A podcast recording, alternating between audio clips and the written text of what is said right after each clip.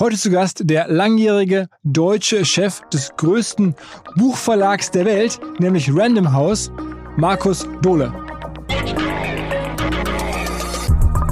Ganz viele Szenarien gerechnet und äh, ganz viele Angebote gemacht und irgendwann war ich dann auch mit meinem finanziellen Risiko am Ende.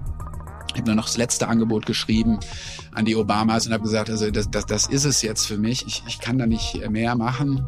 Aber ich könnte noch äh, eine Million Kinderbücher im Namen der Obamas äh, an Kinder in Not äh, spenden. Das könnte ich noch drauflegen und äh, das fanden die ganz toll. Und ich kriegte dann einen Anruf, äh, No-Caller-ID auf meinem Cellphone. Und manchmal geht man ja ran, manchmal nicht, wenn so No-Caller-ID ist. Zum Ab Glück jetzt ich, gehst du immer ran. Zum Glück bin ich, ran, bin ich rangegangen. Und äh, die andere Seite fragt dann, äh, ja, is this Marcus? Und ich, äh, ja, uh, this is Barack Obama.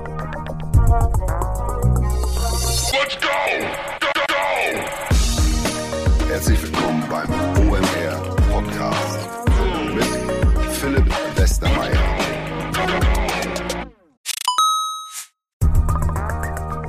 Es folgt ein kurzer Hinweis für alle OMR-Festivalbesucher, insbesondere die, die im B2B- oder Industriekosmos aktiv sind. Wie ihr alle Podcast-StammhörerInnen wissen, nutzen wir bei OMR schon seit längerem SalesViewer und weisen ja auch gerne hier darauf hin. Damit generieren wir wirklich zahlreiche B2B-Leads für uns und unsere verschiedenen Aktivitäten. Wer bislang SalesViewer noch nicht genauer selber unter die Lupe nehmen konnte, der kann das jetzt demnächst nämlich auf dem Festival tun. Und zwar gibt es dort einen Gemeinschaftsstand von SalesViewer mit OMR Reviews, wo unter anderem auch der neue OMR Viewer präsentiert wird, ein Tool für unsere Kunden von OMR Reviews. Das Ganze findet statt in der Halle A1 am Stand C11 und noch mehr SalesViewer am zweiten Eventtag spricht der Gründer von SalesViewer, der Benny, auf der Blue Stage über spannende B2B Best Practices. Also da kann man auch nochmal SalesViewer kennenlernen. Ansonsten natürlich alle Infos im Netz oder in Halle A1 am Stand C11. Zurück zum Podcast als ich den Markus Dohle zum ersten Mal in meinem Leben gesehen habe, da war ich im ersten Jahr Berufsanfänger bei Bertelsmann. Also ich war damals ja Assistent bei Gunnar und Jahr beim damaligen Vorstandschef und er war schon im Bertelsmann Druckbereich unterwegs und ist mir aufgefallen als ja sehr so schneidiger, strammer Bertelsmann Manager. Und dann habe ich es aus der Ferne verfolgt, bin dann irgendwann bei Bertelsmann raus und er ist dann immer weiter aufgestiegen und zum Schluss Chef geworden von Random House, also diesem Buchverlag, der zu Bertelsmann gehört, dem größten der Welt, der die Obama-Bücher verlegt und sonstiges. Und dachte mir, krass, da kommt jetzt ein deutscher Typ aus der Provinz, aus dem Buchdruck nach New York, da in diese intellektuellen Szene und macht den größten Buchverlag der Welt. Und kann das wirklich funktionieren? Ich kannte den Markus nicht persönlich, sondern es war nur so eine Vermutung, dass das auf jeden Fall eine große Herausforderung werden müsste. Aber siehe da, er hat es halt unfassbar gut gemacht, war da 14 Jahre im Amt, hat die erfolgreichsten Bücher der Welt verlegt, unter anderem, wie gesagt, die Obama-Biografien, hat davon erzählt, hat verschiedenste andere Sachen gemacht, hat mir erstmal erklärt, wie so ein Buchverlag überhaupt funktioniert, wie Bertelsmann heute funktioniert. So ein bisschen ist das ja auch die Reihe, die wir vor kurzem angefangen haben mit dem Hardwick Masuch, der lange den Musikverlag von Bertelsmann gemacht hat. Also sozusagen jetzt der Buchteil. Die Branche ist gar nicht so groß, aber natürlich sehr, sehr einflussreich. Wir haben uns übrigens auf Just getroffen, obwohl er mittlerweile Amerikaner geworden ist und in New York lebt. In Long Island hat er mir gesagt, ich bin sechs Wochen im Jahr immer in Deutschland im Sommer und zwar auf Just. Da bin ich gemeinsam mit meinem Freund Michael Trautmann vom On the Way to New York Podcast nach Norddeich gefahren, dann da gemeinsam in ein kleines Flugzeug rübergeflogen. Fünf Minuten, kostet 15 Euro nach Just, dann im Pferdefuhrwerk zur Wohnung vom Markus. Da gab es dann Schnittchen von ihm und seiner Frau und danach haben wir den Podcast gemacht und dann sind wir ins Wasser gesprungen. Es war wirklich ein lebenswerter Tag gemeinsam mit Markus Dohle und Michael Traubmann, den ihr auch gleich hier hören werdet. Und jetzt direkt rein ins Gespräch mit Markus, Michael und mir. Auf geht's! Markus, du bist im Sauerland geboren, bist dann, ähm, oder erstmal hi. Ja, hi. Schön, dass ihr rübergekommen seid hier äh, mit äh, mit Auto, kleinem kleinem äh, kleiner Cessna und, und, und mit mit mit Pferdegetrappel, äh, also mit, mit Pferdewagen. Also danke, dass ihr rübergekommen seid. Wir Amerikaner sagen ja in solchen Situationen Thanks for having me. Sehr gut. So thanks for having me.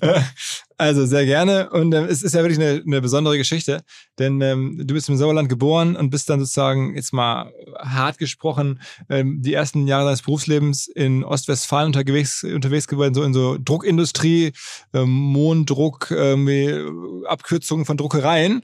Ähm, und heute, 20 Jahre weiter, bist du in New Yorker intellektuellen Kreisen unterwegs, hast die Handynummer von Barack Obama, bist du der äh, Cultural Business Guy in USA, lebst dort, bist Amerikaner geworden und hast halt diesen riesigen 15.000 Mitarbeiter Buchkonzern geführt. Wie konnte das passieren? Oder wie Michael sagen würde, wie bist du der Mensch geworden, der du bist? Leg mal los. ähm, ja, das ist, äh, äh, das ist eine interessante Geschichte, eine längere Geschichte. Also zunächst mal muss ich sagen, ähm, äh, wie ist das passiert? Äh, ich, ich hatte einfach unglaublich viel Glück. Äh, und ich war ähm, oft äh, am richtigen Zeitpunkt, am richtigen Ort ähm, und habe eben ähm, beinahe alles mal gemacht in diesem Buchgeschäft. Ich habe ja diese Wertschöpfungskette des Buchs, Buchgeschäfts quasi rückwärts durchlaufen. Ja, ich habe erst Bücher ausgeliefert und äh, Vertrieb, äh, Distribution mit Buchhändlern zusammengearbeitet an dieser Schnittstelle dann zu den Lesern natürlich.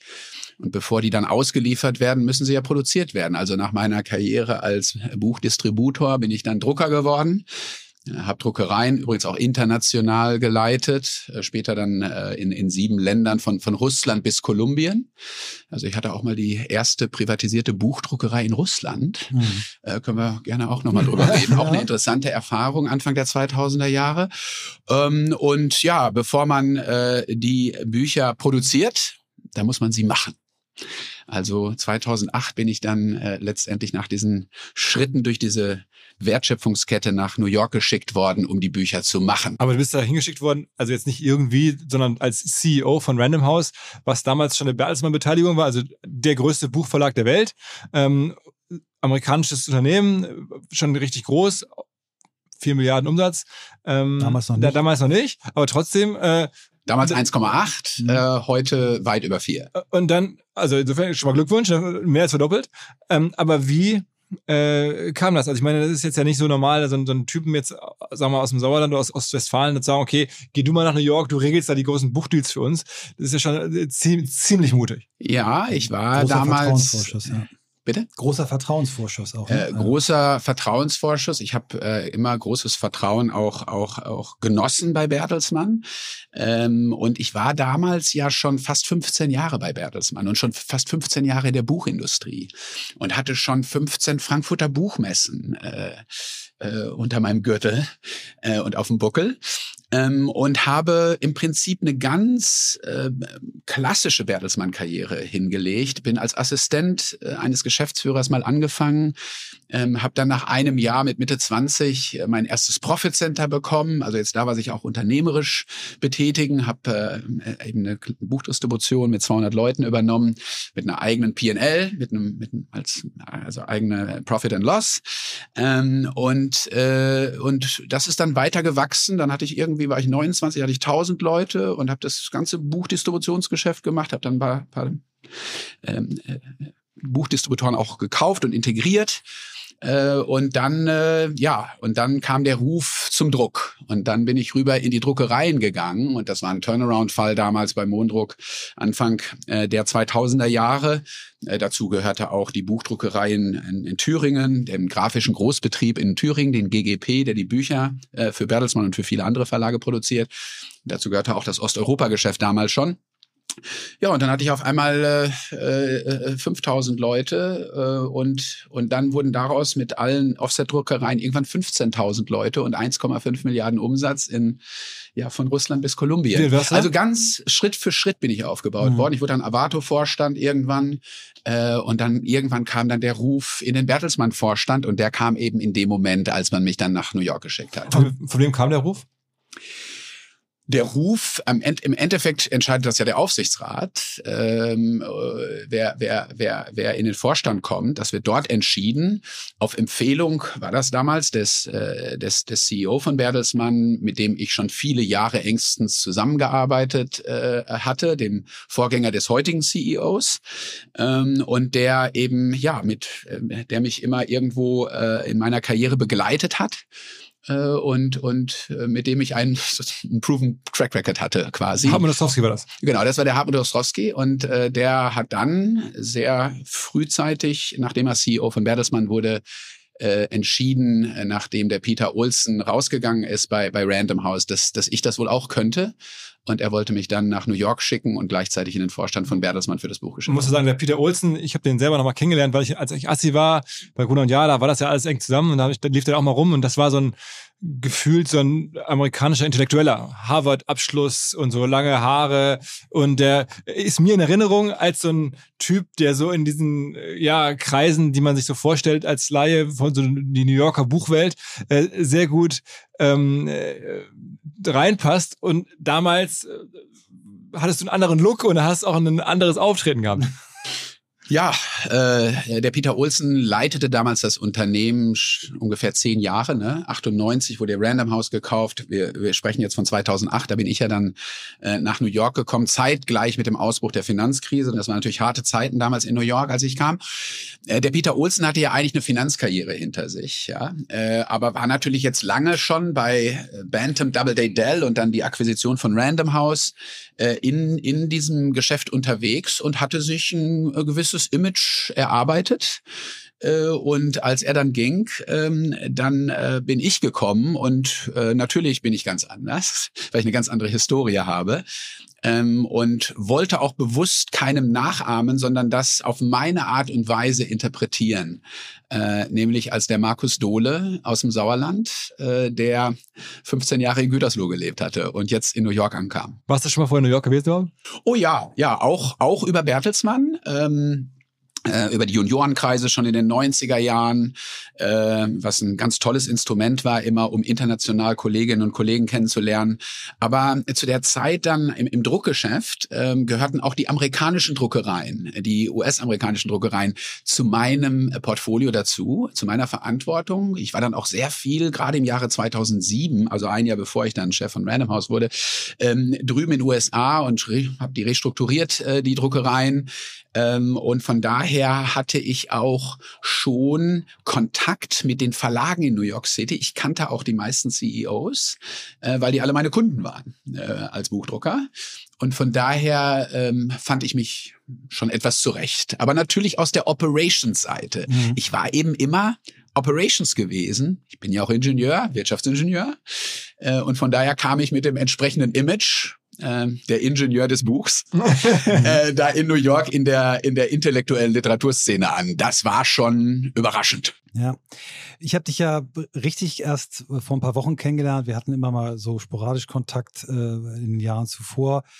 Und ich habe dich erlebt jetzt als jemand, der unfassbar das Thema auch Autoren und Buch lebt. Aber spannend ist die Geschichte, wie bist du in den Jahren, die du da warst, quasi vom Experten für vom Druck bis zur Auslieferung äh, an die Buchhändler zum Verleger geworden. Wie ist diese Reise gegangen? Ja. Im Prinzip ähm, ist es relativ einfach und lässt sich mit einem Wort äh, beschreiben ähm, äh, und das ist Service. Ähm, ich war natürlich als Buchdistributor, als Buchdrucker, äh, war ich ja Service Provider. Da habe ich einen Dienst geleistet äh, für Verlage. Mhm äh, für viele Verlage. Ich habe 200 Verlage ausgeliefert, ich habe für hunderte von Verlagen gedruckt. Ähm, und letztendlich indirekt natürlich auch für Autoren und ganz im Endeffekt für die Leser. Und dazwischen sind ja auch noch die Buchhändler. Ähm, und ich bin grundsätzlich ein Typ, der an Service glaubt und an Servicequalität glaubt. Ich glaube ja auch daran, dass Leadership Führung im Endeffekt Service ist im Service Kern. Also ja. Service. Mhm. Ich war immer Service. Ich war auch im Servicegeschäft von Bertelsmann. Wir, wir, wir nennen das ja Avato heute bei Bertelsmann. Äh, eine sehr große Multimilliarden-Sparte. Ähm, und ähm, im Endeffekt muss man sich vorstellen, Gutenberg war ja Service Provider. Ja, was hat denn der Gutenberg gemacht? Der hat Autorentalent entdeckt äh, und, und entwickelt und hat diese Autoren, an die er geglaubt hat, ähm, versucht, äh, mit möglichst vielen Lesern zu verbinden. Und die Erfindung der Buchpresse war natürlich der ganz, ganz große Durchbruch. ähm, äh, und der ganz große, einer der ganz großen Inflection Points in der Menschheitsgeschichte. Ähm, aber im Endeffekt war er Service Provider. Er hat, er hat Autoren entwickelt und hat dann die Bücher so lange äh, editiert, das machen ja Verleger, lektoriert, äh, bis es eben das Beste, die beste Geschichte da war, die, die, das perfekte Produkt äh, von Geschichte und Package, bevor man es in die Welt bringt und mit möglichst vielen Lesern ver, ver, verbindet.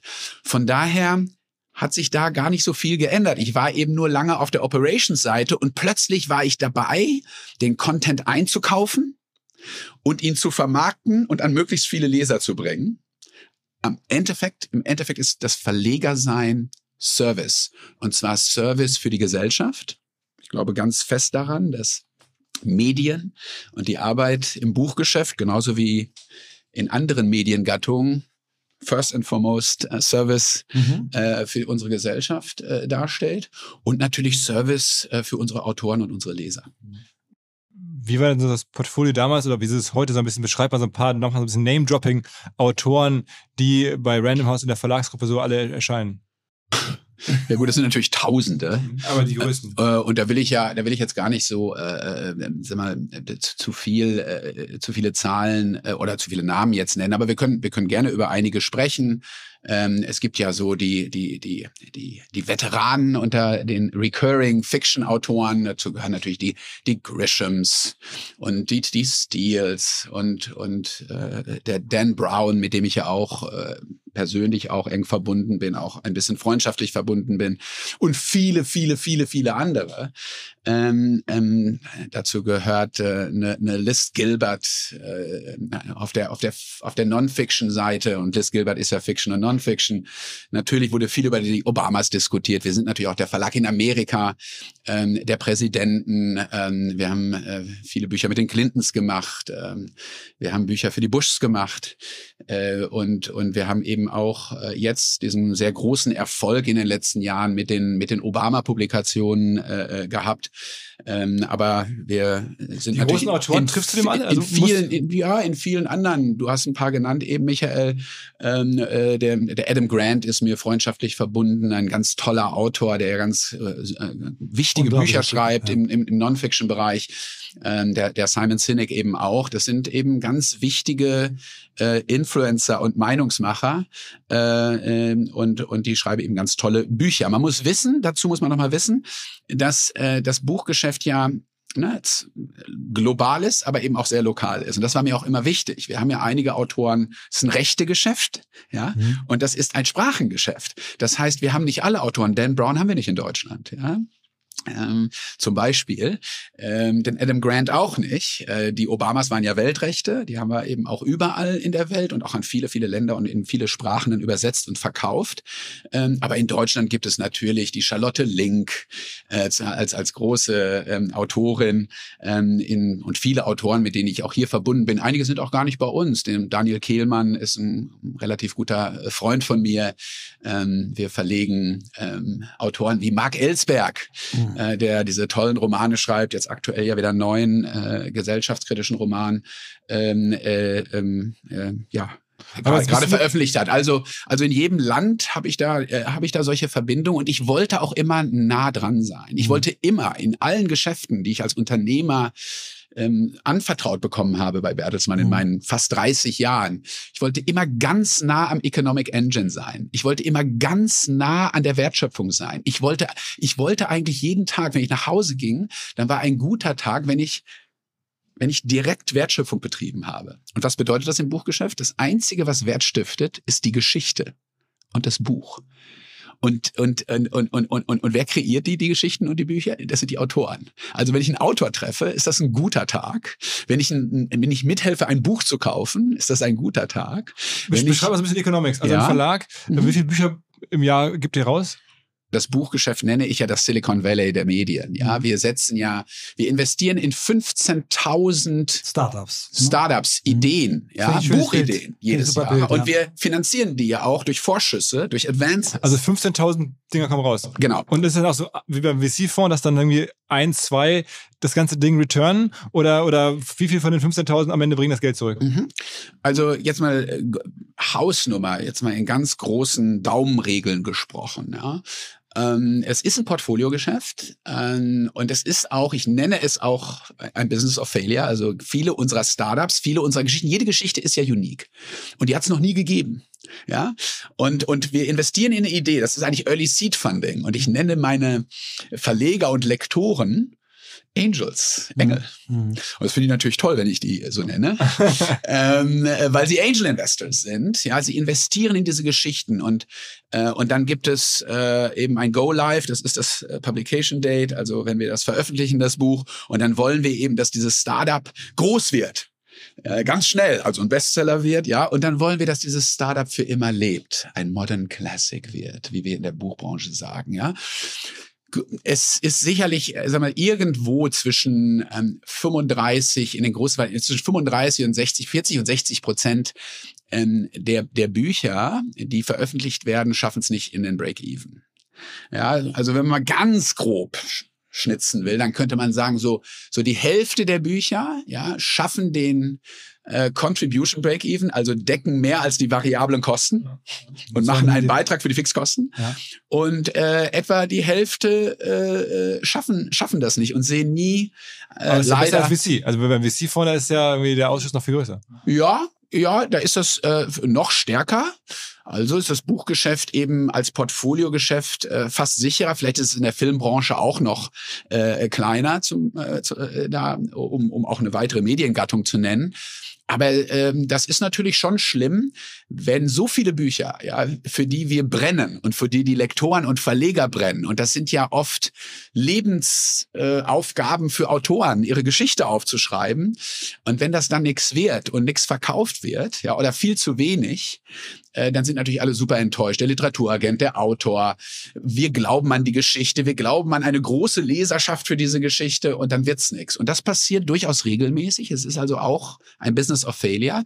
Es ist ein, ein Portfoliogeschäft und damit hat es was vom Silicon Valley äh, Business-Ansatz. Und was kostet so ein Buch? Also wenn du da sagst, du investierst dann in so viele, was ist also die, die, die Hausnummer, die du da pro Buch so ungefähr reinschmeißt? Ja, es gibt, es gibt ja, äh, also es gibt eben bei Penguin Random House, äh, für die ich ja sehr lange, jetzt 15 Jahre fast äh, gearbeitet habe, äh, eben diese um 15.000 äh, neue äh, Bücher jedes Jahr. Ähm, es gibt welche ohne Advance, es gibt welche mit ganz geringem Advance, eine Vorschuss, ja. Ja, und dann gibt es die kolportierten, in der Presse kolportierten 65 Millionen für die zwei Bücher für die Obamas. Die sind aber sind falsch, die 65 Millionen. Äh, ja, ich spreche ja sowieso nicht über Ver Ver Verträge und der Vertrag ist relativ kompliziert. Das Entscheidende an diesem Vertrag, es war sicherlich eine Dimension, die so für zwei Bücher im Sachbuchbereich äh, neu, waren. neu war mhm. ähm, und äh, und äh, sicherlich auch ein unternehmerisches Risiko äh, bedeuteten. Und im Nachhinein bin ich natürlich unheimlich froh, dass wir äh, jetzt schon weit über äh, 25 Millionen Bücher verkauft haben und für äh, von diesen beiden Büchern. Und wir kriegen ja sogar noch das zweite Volume der Presidential Memoir von Barack Obama, der ja das in zwei Bücher sozusagen aufgeteilt hat. Also wird das noch Teil äh, war, dieses Vertrags. Waren das die erfolgreichsten Bücher, die du je veröffentlicht hast? Ja, es gibt äh, es gibt sicherlich in meiner Karriere äh, äh, sag mal, viele besondere äh, Outlier, ähm, äh, die ich mitbegleiten durfte. Äh, wie gesagt, äh, das machen ja im Wesentlichen unsere Verleger und unsere Lektoren.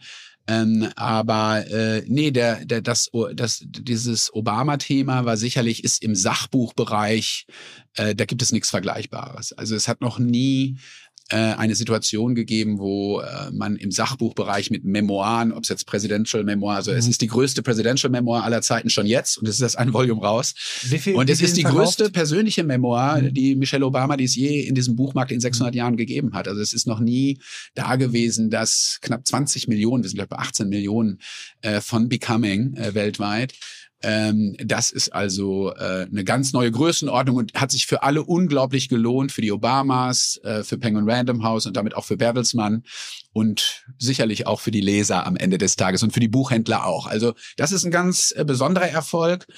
Es gibt äh, ja, äh, es gibt damals, äh, wenn man, als ich kam, was mich sehr durch die Krise getragen hat, zum Beispiel 2008, 2009, war so Stieg Larsens The Girl with the Dragon Tattoo, hm. äh, die Trilogie, die die Stieg Larsen äh, Trilogie, die wir auch in Amerika, ähm, ist eine ganz schöne Anekdote eigentlich. Also äh, The Girl with the Dragon Tattoo äh, war dann sehr sehr erfolgreich und das ist für europäische Fiction nicht immer so in Amerika, also sehr selten eigentlich. Und als der zweite Band rauskam ähm, mit, dem, mit dem Titel The Girl Who Played with Fire. Ähm, äh, da debüte das an Nummer eins. Und europäische Fiction, die Debüt an, an Nummer eins, das gibt's nur alle 25 Jahre. Ja? Da 25 Jahre vorher war es Umberto, Umberto Ecos, der Name der Rose. Und weitere 25 Jahre vorher Dr. Chivago. Äh, published by Alfred A. Knopf, also mhm. ein, ein Penguin Random House Verlag. Das war eine sehr besondere Situation. Wir kriegten auch das neue Buch von Dan Brown, ähm, ähm, äh, nach das erste Buch äh, nach dem äh, nach dem Da Vinci Code äh, in, in die Krise ge, ge, gepublished ähm, und dann im Jahre 2012 passierte was ganz ähm, äh, irres eigentlich. Äh, ich bekam also die Idee vorgetragen von unseren Verlegern oder von einer Verlegerin ganz besonders. Die hatte also irgendwo im Internet gefunden etwas, das hieß ähm, äh, Fifty Shades of Grey und das war irgendwo self self-published oder so halb-published und das, da, da gab es aber so ein gewisses Movement, äh, das man schon damals Social-Media-mäßig verfolgen konnte, dass da ein gewisser Bass war ähm, und ähm, damals noch nicht so entwickelt Social Media natürlich wie heute. Und wir hatten ein gutes Jahr gehabt 2011 und ich habe gesagt, wir wollen investieren unseren Cashflow auch in Wachstum. Und wir haben dann in so einer Nebel, Nacht- und Nebel-Aktion diese Trilogie Fifty Shades of Grey gekauft. Ähm, wir haben dann 165 Millionen Stück verkauft. Äh, wir haben in also Amerika. Also deutlich mehr als die Bahamas. Ja, ja, ja. Das. Ist, ist natürlich Paperback, Fanfiction. Das ist was ganz anderes. Kann man nicht vergleichen. Ja, das kann man, äh, das, äh, und das ist eine Trilogie auch gewesen. Ähm, und das ist, das ist so die Hausnummer der, der, der weltweiten Verkäufe. Was so interessant war in Amerika, also ist ja Erotika äh, und, und Romance. Ähm, wir haben im Frühjahr 2012 zwei Millionen Stück pro Woche verkauft. Eine Million Million E-Book und eine Million im Print. Und wir sind nie out of print gelaufen. Da bin mhm. ich heute noch stolz drauf. Also es war ein unglaubliches globaler Event, ein unglaublicher Event und wahrscheinlich auch einer der größten Fiction-Erfolge aller Zeiten. Ich hätte jetzt gesagt, du erwähnst jetzt, ähm, ähm, sag mal schnell, äh, Harry Potter. Ja, den habe ich ja leider nicht verlegt. Äh, diese Harry Potter Story ist ja eine ist ja so eine ganz äh, interessante Story, die ja vielen Leuten bekannt ist, nämlich ja. dass äh, J.K. Rowling, als sie versucht hat, den ersten Band zu verkaufen, da bei 10, 12 Verlagen äh, sozusagen abgelehnt wurde äh, und keiner wollte wollte Harry Potter verlegen, äh, äh, auch nicht ohne Advance sozusagen. Und dann hat Scholastic ja äh, in Amerika und in Bloomsbury in, in England, in UK, ähm, dann äh, Harry Potter gemacht und daraus sind eben die diese Geschichte. unglaublichen Erfolge gekommen. Harry Potter hat ja dem, ja. dem ganzen Buchmarkt vor 30 Jahren, als das anfing, 25 Jahren, natürlich unglaubliche Dynamik verliehen und auch dem Kinderbuchgeschäft, dem Young Adult Geschäft unglaubliche Dynamik verliehen, die bis heute übrigens auch nach die, die, die Frau Rowling ist ja glaube ich auch eine der ganz wenigen Milliardärinnen als Autorin geworden, ne?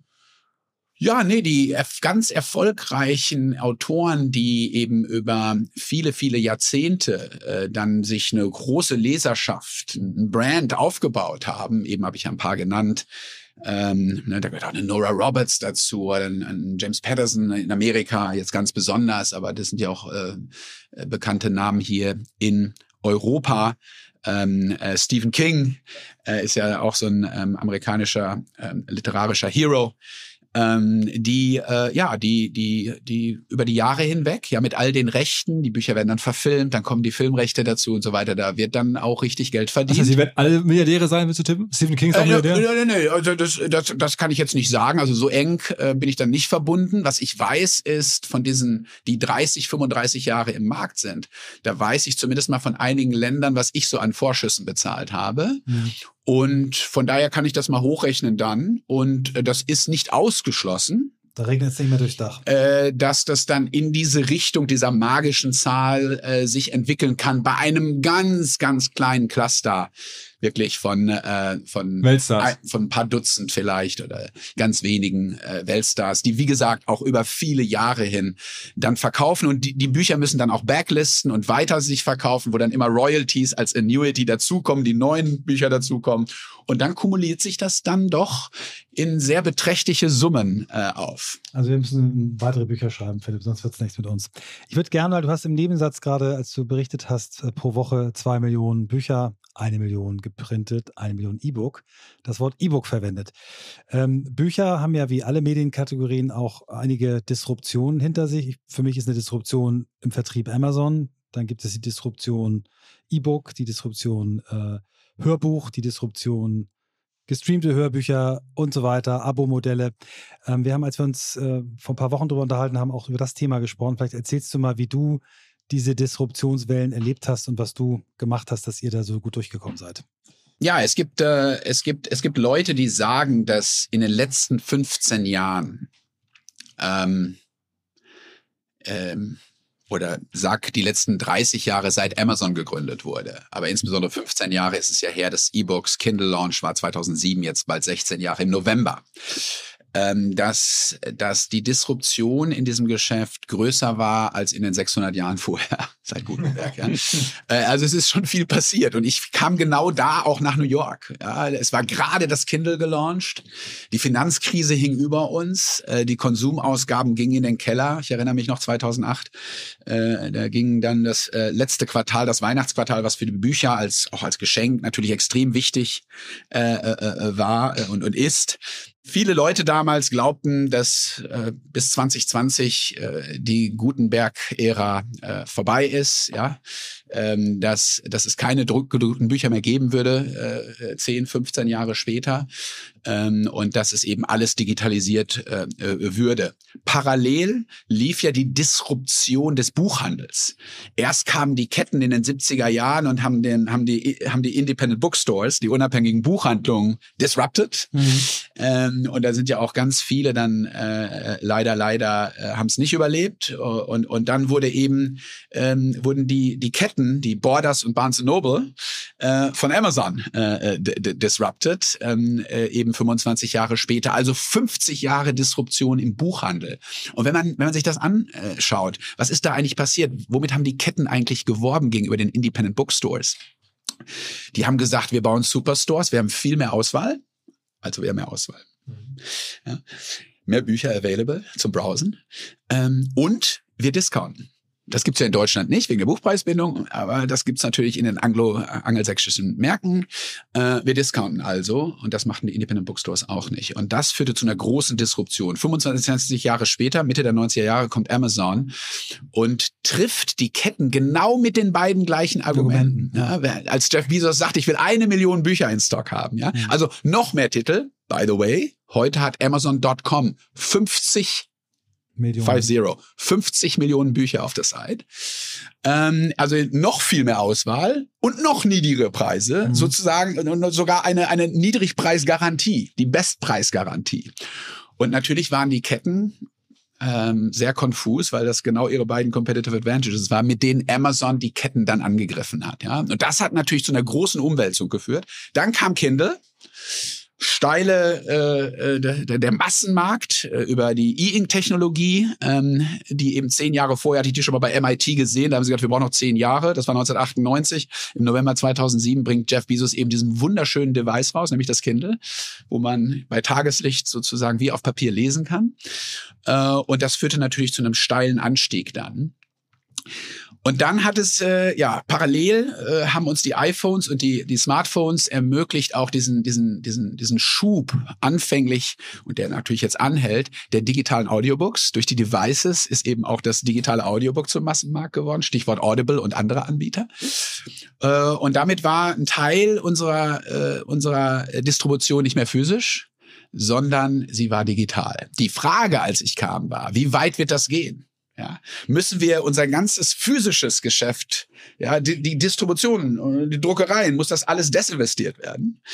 Ähm, oder bleibt ein Teil physisch? Ja, und ich habe damals gesagt, ja, ich glaube, es wird immer ein Teil physisch geben, ob das 50 Prozent, 60 Prozent oder nur 30 Prozent sind. Das weiß ich heute auch nicht.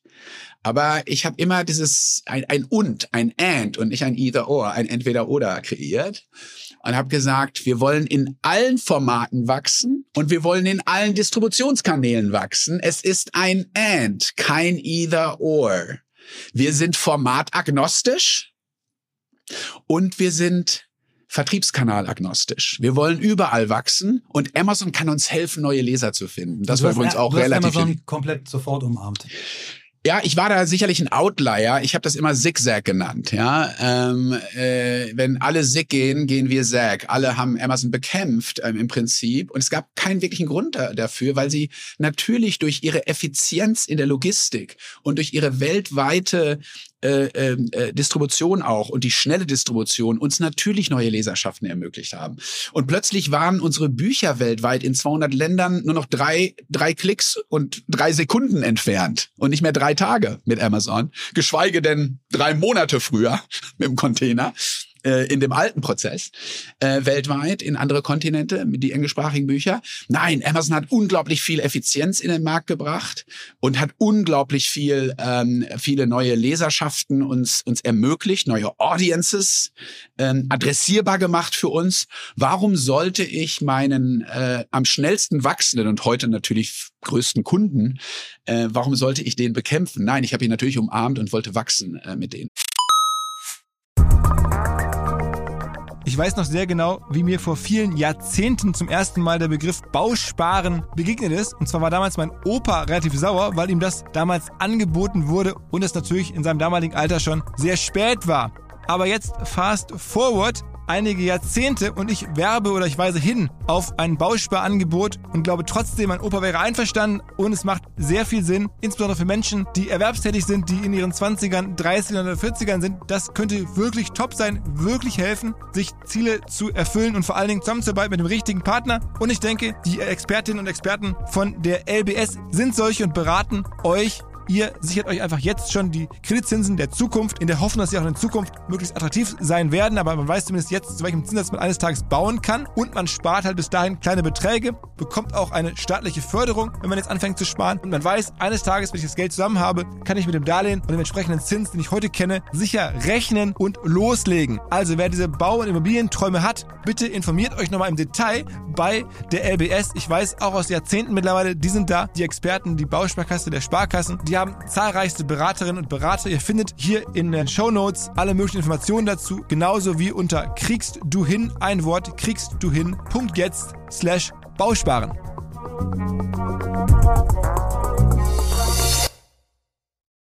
Zurück zum Podcast. Wie läuft das eigentlich? Also äh, im Buchmarkt, ihr macht ein Buch und dann kauft das Amazon oder nimmt ihr es auf Kommission und dann äh, kriegt ihr was zurück, ähm, wenn es ähm, der Endkunde nicht kauft. So ist es ja, glaube ich, in Deutschland. Ne?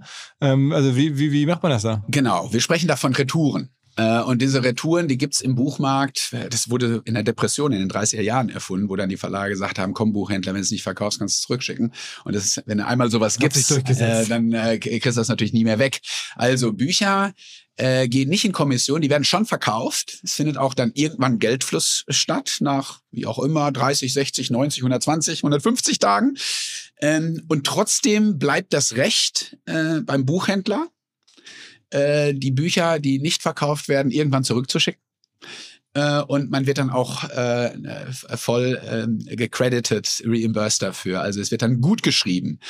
Ähm, und das ist eine teure Angelegenheit, insbesondere in großen Ländern, wo du natürlich mit der Distribution, wo du mit den Inventories auch, äh, wo du natürlich äh, schauen musst, äh, wie, wie effizient kriegst du das hin, dass die Return Rates nicht zu hoch sind, die Retourenquoten nicht zu hoch sind.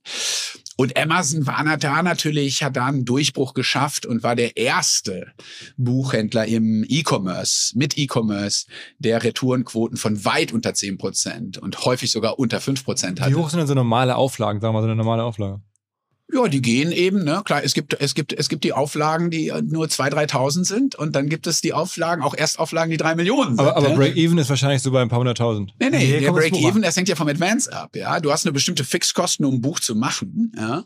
Ähm, aber die variablen Kosten hängen natürlich sehr stark äh, äh, davon ab, wie viel du nachher verkaufst, ja. Oder äh, also die variablen Kosten, klar, dazu gehören ja zum Beispiel die Druckkosten, ja, und auch die Distributionskosten. Ähm, also das ist im Prinzip, äh, ne, du kannst wir haben viele Bücher und in diesem Geschäft sowieso im, im, im, im Verlagsbuchmarkt ähm, gibt es übrigens auch viele Verlage, die eher auf kleine Auflagen äh, und kleine Autoren spezialisiert sind und bei denen ist vielleicht eine Durchschnittsauflage ähm, 8000 und dann machen die damit ein, ein vernünftiges Geschäft. Ja, die haben natürlich auch ganz geringe Advances. Und ganz anderen ähm, Aufwand. Und, und ist ein ganz anderer Aufwand dahinter. Aber ich, und wir, mhm. ich, ich, ich komme auch ein bisschen deswegen drauf, weil wenn du sagst, 10% ist meistens so die Retoure bei Hunderttausenden von Büchern, sind es ja auch immer dann Tausende von Büchern, die am Ende produziert wurden, die man dann nicht verkaufen kann. Die man dann, was macht man damit? Verbrennt man die oder was macht man? Ja, äh, ja, das ist, das ist, äh, also man versucht natürlich so viel wie möglich zu retten äh, und natürlich auch äh, gerade so, so ein wunderschönes Hardcover-Buch. Man will, man will ja keine Bücher zerstören äh, und zu Altpapier machen. Das passiert aber schon mal und das passiert durchaus auch regelmäßig. Aber wenn die Bücher vernünftig zurückkommen, dann versucht man die natürlich auch äh, weiter zu nutzen. Und das ist natürlich auch im, im Sinne von allen, inklusive der Umwelt. Ähm, und ja. Heißt in Bücherei, also so Bibliotheken, also öffentliche Schulen oder sowas dann? Das gibt's auch, aber wir verkaufen die auch wieder, wenn die äh, einfach äh, unversehrt sind. Ja, dann werden die eben, äh, wenn die dann nochmal geordert werden äh, von anderen Buchhändlern oder so, äh, dann werden die natürlich nochmal auch, auch wieder ausgeliefert. So. Und ihr habt richtig auch Wir Lager. spenden aber auch mhm. viele Bücher. Wir verkaufen natürlich auch an Libraries, äh, aber wir, äh, wir haben auch Kanäle, wo wir Bücher spenden oder wo wir Bücher auch schon mal in günstige Kanäle bringen. Wir nennen das Verramschen. Solche Kanäle gibt's auch. Muss natürlich aufpassen, dass die nicht ähm, äh, zu groß werden und einen zu großen Massenmarkt finden. Ähm, also gibt's verschiedenste Möglichkeiten. Äh, und die, die letzte Ausfahrt ist eben, Bücher, die nicht verkauft werden, dann äh, ja, äh, das Papier zu retten und wieder zu verwerten. Lass noch einmal ganz kurz zurück zu dem äh, Celebrity Talk. Das finde ich ganz interessant. Du hast ja jetzt ja gerade ein paar Autoren genannt und, und ähm, dennoch hast du ja auch ein Portfolio an Firmen gemanagt. Also ich stelle mir so vor, als CEO von Random House mit all den Tochterunternehmen, die du da beschrieben hast, ähm, da ist ja dein Hauptjob, Unternehmer zu sein und irgendwie zu gucken, dass du da die, die Manager anleitest oder unterstützt ähm, und weniger jetzt selber zu scouten, selber Relations aufzubauen. Also ab welcher Flughöhe hast du dann eingegriffen? Und wann haben denn die gesagt, Mensch, jetzt brauchen wir doch hier den, den deutschen Kollegen mal dabei, unseren CEO. Also wann, wann wurdest du dazu gerufen? Wenn es richtig teuer wurde oder wie muss man sich vorstellen? Ja, das, das Thema ähm, Preis der Akquisition, des Content-Einkaufs ähm, äh, war, war sicherlich, äh, da, da, da gab es äh, da gab's Hürden, wo ich dann sowieso informiert werde oder wo ich sogar greenlighten muss. Ja? Ähm, aber äh, vom Servicegedanken nochmal zu kommen, ähm, wenn man, äh, gerade wenn man teurere Bücher kauft, ja, dann überlegt man äh, sich ja, bevor diese Bücher, die werden ja meistens verauktioniert, ja, oder es wird mit einem bestehenden Autor ein neuer Vertrag verhandelt.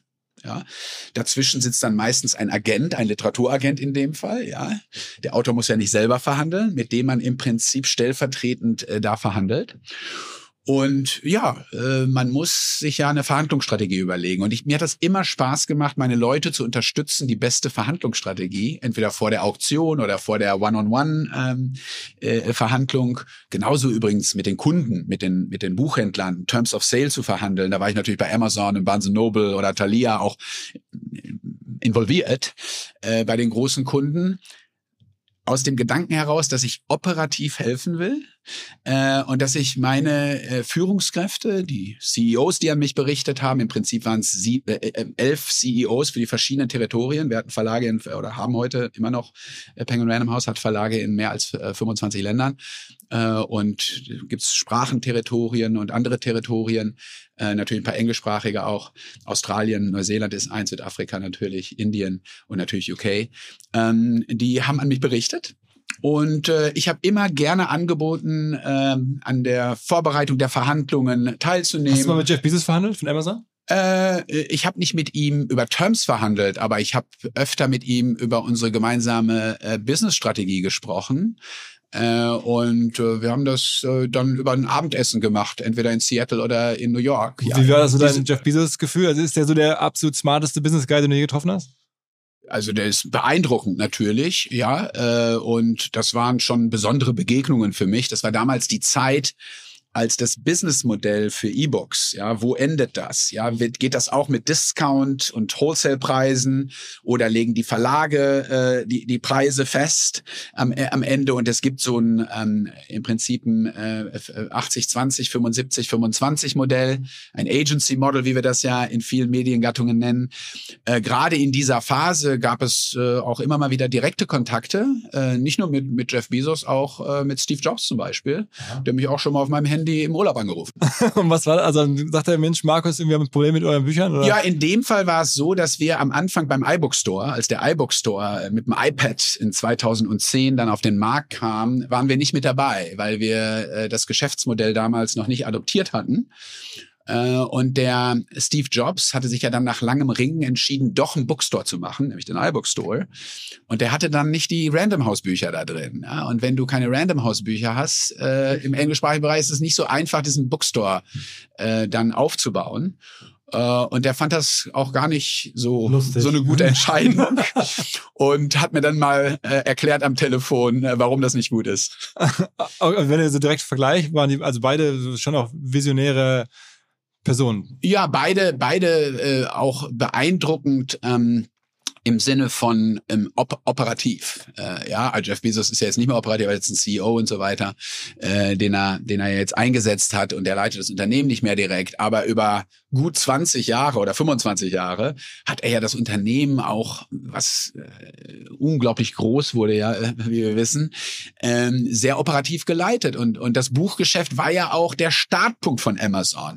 Und er hat äh, damit hat er das hat er das, die ganze Plattform aufgebaut. Und von daher war er da auch hoch interessiert immer äh, und durchaus auch involviert, sehr lange zumindest.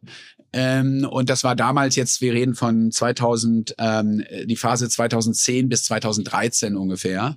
Ja, äh, in der Phase. Steve Jobs ist ja leider schon 2011 äh, gestorben, ähm, aber äh, im Jahre 2010 hat es also auch äh, auch dieses dieses äh, sagenumwobene Telefonat ge gegeben wo er äh, in der typischen, man kann es ja nachlesen, auch in Büchern, im Isaacson-Buch, äh, Steve Jobs, Steve Jobs Art und Weise äh, durchaus auch äh, gewusst hat, ähm, seine Größe und seine Überzeugung ähm, sehr klar übers Telefon und, und du zu warst transportieren. Da, warst da am Strand recht eingeschüchtert. Ich war, äh, äh, ich, ich, ich, ähm, ja, ich, ich, ich habe einfach versucht, äh, Kontenance zu bewahren und ich habe ihm dann äh, gesagt, äh, dass ähm, es war damals war Apple zum ersten Mal das wertvollste Unternehmen und ich habe ihm dazu gratuliert, hat sich auch sehr gefreut. Und ich habe gesagt, dass in der Zukunft sicherlich ähm, Apple für Random House wichtiger ist als Random House für Apple. Und dem, das, das fand er auch gefallen. gut, das ja. hat ihm gefallen. Mhm. Und er sagte, das stimmt. Von daher hatten wir dann äh, wieder äh, eine gemeinsame, äh, eine gemeinsame äh, Basis. Übrigens, neun Monate später nach diesem äh, Telefonat sind wir dann in den iBook Store gegangen. Und es war zu einen Tag, bevor er einen neuen Device in diesen Shows in äh, San Francisco äh, Silicon Valley äh, da vorgestellt hat in diesen typischen ähm, äh, Steve Jobs One More äh, Thing. Äh, genau One More Thing Shows ähm, und er kommt on stage mit seinem Turtleneck. Es war ein halbes Jahr, bevor er dann äh, leider, leider, leider gestorben ist. Äh, und seiner Jeans. Und hinter ihm geht die Show los und da steht nur ein, da stehen zwei Worte, Random House. Also die ganze Show startete damit, dass die Random House Bücher finally ähm, äh, also endlich im iBook Store drin waren. Das war für ihn also auch ein großes Achievement. Ich bin froh, dass er es auch noch erlebt hat. Ähm, und dann hat er mit seiner One More Thing Show weitergemacht. Äh, da warst du dann froh, oder? ähm, ich würde super gerne, äh, Philipp hat äh, eben den, den Bogen schon fast gekriegt zu der, na, was ist denn eigentlich die Aufgabe? Ne? So wie ich es jetzt verstanden habe, ist es eigentlich so wie bei Philipp und mir. Du bist auch Key Account Manager, ne? so wie Philipp mit Vodafone und Audi wichtige Gespräche führt und bei wichtigen The Themen dabei ist und auch konzeptionell dabei ist. So bist du bei den Obamas mit am Tisch und bei bei Jobs und bei Bezos. So. Aber du bist im Wesentlichen ein Unternehmer, eine Führungskraft, die Subunternehmen leiten muss und musst eigentlich ein bisschen Leader. So. Und du hast vorhin selber das Thema äh, Service äh, als, als Maxime für Leader genannt. Es gibt ja in den 80er Jahren den Begriff des Servant Leaderships. Hast den kleinen Cliffhanger von gebracht, vielleicht reden wir noch drüber. Lass uns doch mal dann drüber reden. Wie, wie führst du? Wie hast du geführt Ja, und ja. Äh, wie, wie, wie siehst du moderne Führer? Ja, um, um, um das abzubinden, nochmal äh, vom Verlagswesen dann Ja. insgesamt nochmal auf, auf Leadership zu kommen und wie ich, äh, wie ich mein eigenes autodidaktisch auch mein Leadership äh, ähm, äh, Mantra äh, über die Jahrzehnte entwickelt habe. Also im Prinzip muss man sich dieses, diese Verlagsunternehmen und das Penguin Random House so vorstellen. Das ist eine äh, Community von 300, über 300 kleinen und mittelständischen Verlagen, ja, die unter 300. einem Dach sind. Ja. Mhm. Ähm, und davon sind gibt's irgendwie mehr als 90 in Amerika. Wir haben 45 Verlage in Deutschland. In München ist ja die Zentrale von Penguin Random House und in vielen anderen Ländern auch in Spanien und in Lateinamerika und in England natürlich und ähm, in, in, in eben mehr als 20 Länder. Ähm, und die sind berichten dann eben so und, und die werden geführt von den Verlegern und die Verleger, die machen die Programme mit den Lektoren. Ja? Und die machen die Programme und dann dieses das sind wie kleine Verlagsunternehmen, die auch eine eigene PNL haben. Ja, am Ende des Tages äh, machen die das Geschäft und das bubbelt dann hoch zu Penguin Random House. Und die nutzen eine gemeinsame Infrastruktur, Sales, Distribution, IT, ja, ein Backend. Du brauchst ja ganz viele Servicefunktionen, damit die Bücher, die dann fertig werden, auch so veröffentlicht werden und distributiert werden und äh, dass es eben möglichst viele Leser gibt, ja. Und das ist die Idee. Da findet der, der Scale statt. Es gibt keinen Scale auf der Content-Seite. One book at a time. Es gibt aber Scale auf der Distributionsseite und da gibt's auch Effizienzen zu holen. Äh, und äh, von daher habe ich eben diese Verlage, die in elf äh, CEO-Bereichen unterteilt waren, die haben eben an mich berichtet und dann eben die Zentralfunktionen Operations und Mhm. Finance und so.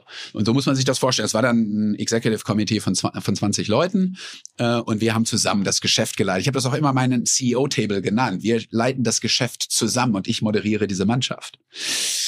Und ich wollte immer, und da kommen wir zu einem allgemeinen äh, Leadership-Verständnis, ich wollte immer äh, Teil des, des Economic Engine sein, des operativen Geschäfts sein, direkt am Wertschöpfungsprozess teilnehmen. Das wollte ich, als wir Bücher ausgeliefert haben, als ich Bücher gedruckt habe äh, und als ich Bücher gemacht habe. Ähm, das ist ja die ganze Idee von Entrepreneurship, von Unternehmertum. Ja? Unternehmer sind doch keine Repräsentanten. Unternehmer müssen, nur dann können sie ja noch Wert mitstiften. Und wenn sie keinen Wert stiften, warum sind sie dann eigentlich da? Um die Zahlen vorzulesen? Äh, bei der Bilanzpressekonferenz? Nein, ein Unternehmer äh, muss ganz nah dran sein. An seinen Leuten und an seinen Kunden. Äh, und am Produkt Mhm. und am Service, am Economic Engine.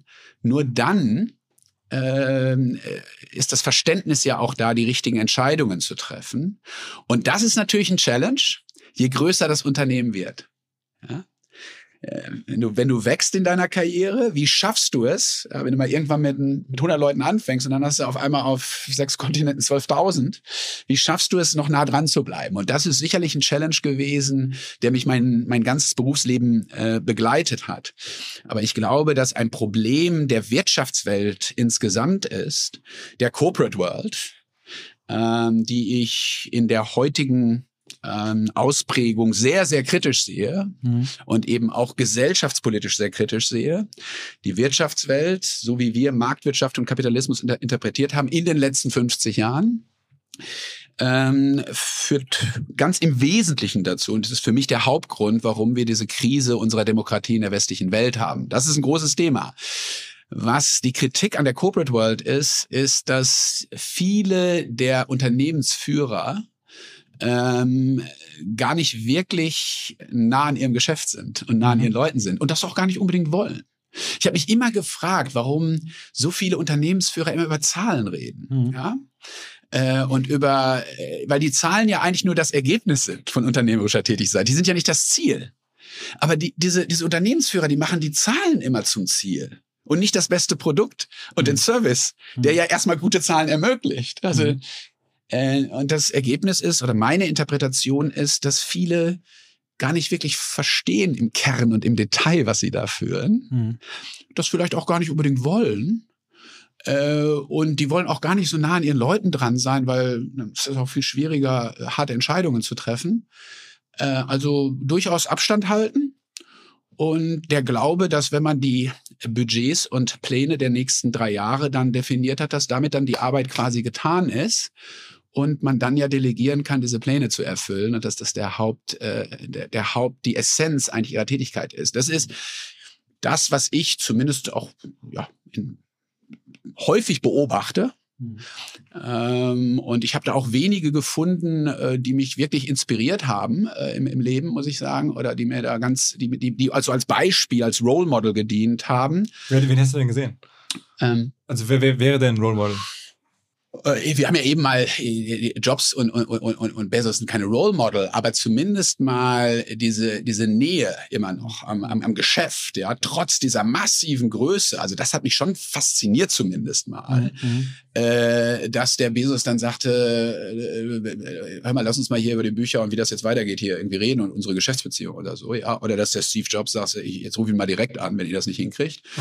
ähm, ähm, gib mir doch mal gerade die Handynummer von dem, dann ruf ich den doch mal gerade an. Also das ist natürlich schon beeindruckend als mittelständischer Verleger aus New York, dass diese Leute dann diese, diese operative Nähe zum Geschäft dann haben. Also das äh, war sicherlich was, äh, was, was, was da beide und viele andere ja äh, äh, da noch an den Tisch bringen. Wie viele Bücher hast du im Jahr so gelesen? Also um nah dran zu sein, musst du die Bücher auch lesen. Also wie viele Bücher hast du so geschafft so? Ja, das ist, ich, ich lese viel quer. Ähm, ich weiß äh, viel über unsere Programme. Aber bei 15.000 in vielen Sprachen, die ich auch nicht alle spreche, äh, hört es dann irgendwann mal auf. Ja, äh, sowohl in Afrikaans äh, als auch in äh, in Hindi oder so. Ähm, aber ich versuche so viel wie möglich aus den Programmen äh, mitzubekommen. Und ich habe natürlich auch meine eigenen Interessen und Lieblingsautoren äh, und versuche so viele äh, wie möglich dann auch letztendlich zu lesen und davon zu lernen und mich inspirieren zu lassen. Was sagst du zu so Zusammenfassungs-Apps wie Blinkist und sowas? Ist das gut für die Branche, schlecht für die Branche? Ja, das ist, ähm, das ist äh, ein interessantes Phänomen. Mhm. Ähm, ich glaube ja, an das Longform, aus verschiedensten Gründen übrigens. Ich glaube, dass das Lesen ganz wichtig ist und auch die Tugend des Lesens sehr wichtig ist, ja. Auch für Persönlichkeitsbildung. Für die ne? Persönlichkeitsbildung. Ich glaube, dass das Lesen ähm, äh, auch, ja, und ich will da nicht dann zu ähm, aspirational werden, äh, aber, aber ich glaube, dass das Lesen, dass die Zukunft des Buchs und des Lesens äh, einen ganz wichtigen Beitrag leisten kann, auch zur Erhaltung unserer Demokratie. Wir wissen, wir wissen aus der Brain Science, aus der Gehirnforschung, dass Lesen Synapsen im Gehirn bildet. Wir können das mit, mit Wärmemessung und so weiter, ähm, gerade auch auf Papier übrigens. Ähm, Synapsen bildet das uns keine andere Tätigkeit. Dieses, dieses tiefe sich hineinversetzen in Geschichten und in Charaktere. Also Lesen macht uns smarter. Ja, mhm. neben dem Wissen, was wir aufsaugen, ob das Fiction oder Non-Fiction ist, ähm, ist eigentlich egal. Das zweite, was wir wissen aus der Psychologie ist, dass das sich hineinversetzen, das tiefe Hineinversetzen in komplexe Charaktere, uh, I put myself into other people's shoes, dass das Toleranz, menschliche Werte, Humanität, ähm, Diskursfähigkeit, mhm ähm, schult. Äh, und, und gerade in jungem Alter, deswegen ist das Thema Kinderbuch ja uns mir auch so wichtig und auch die Leseerziehung in der Schule und zu Hause sehr wichtig. Also Lesen macht uns smarter und Lesen macht uns humaner und toleranter. Ja, dann ist das Lesen, wenn wir alle zu lifelong Lesern machen, dann ist mir um unsere Demokratie nicht bange. Mhm. Wenn man jetzt vier Milliarden Euro Umsatz macht ähm, mit so einem Unternehmen, was bleibt damit hängen? Das ja, war jetzt aber mal ein harter Cut. Das lässt sich, das lässt sich ja in Geschäftsberichten danach lesen. Also das, das, das Buchgeschäft, äh, das Verlagsgeschäft hat sich sehr erfolgreich entwickelt in den letzten Jahren im Allgemeinen. Ähm, erstmal, weil wir auch ein gutes digitales Distributionsmodell gefunden haben, was für die Verlage auch profitabel ist, neben dem physischen Distribution. Das haben ja nicht alle Medien. Ja, wir wissen ja, dass die News Media mit der digitalen Distribution und dem Monetarisieren derselben ähm, äh, Probleme ähm, gehabt haben und immer noch haben. Bei den Büchern hat das ja ganz gut funktioniert. Ja, wir werden vernünftig bezahlt für 15 Stunden im Schnitt irgendwo zwischen 48 Stunden, so ein Obama 1000 Seiten, da braucht man schon mal ein paar Stunden. Ähm, ähm, das, ähm, für das Entertainment ist der Leser auch bereit zu zahlen. Ja? Äh, und, und das ist auch gut so. Und, und da ist er auch digital bereit zu, zu zahlen fürs Hörbuch und auch für das digitale äh, E-Book. Ähm, und von daher äh, hat sich das renditetechnisch ganz gut ausentwickelt. Äh, Außerdem ist alles effizienter geworden. E-Commerce hat auch geholfen. Also da lassen sich Renditen irgendwo ähm, zwischen, ähm, zwischen 5 und 20 Prozent äh, verdienen. Das hat was mit Territorien zu tun. Die Buchmärkte äh, sind unterschiedlich.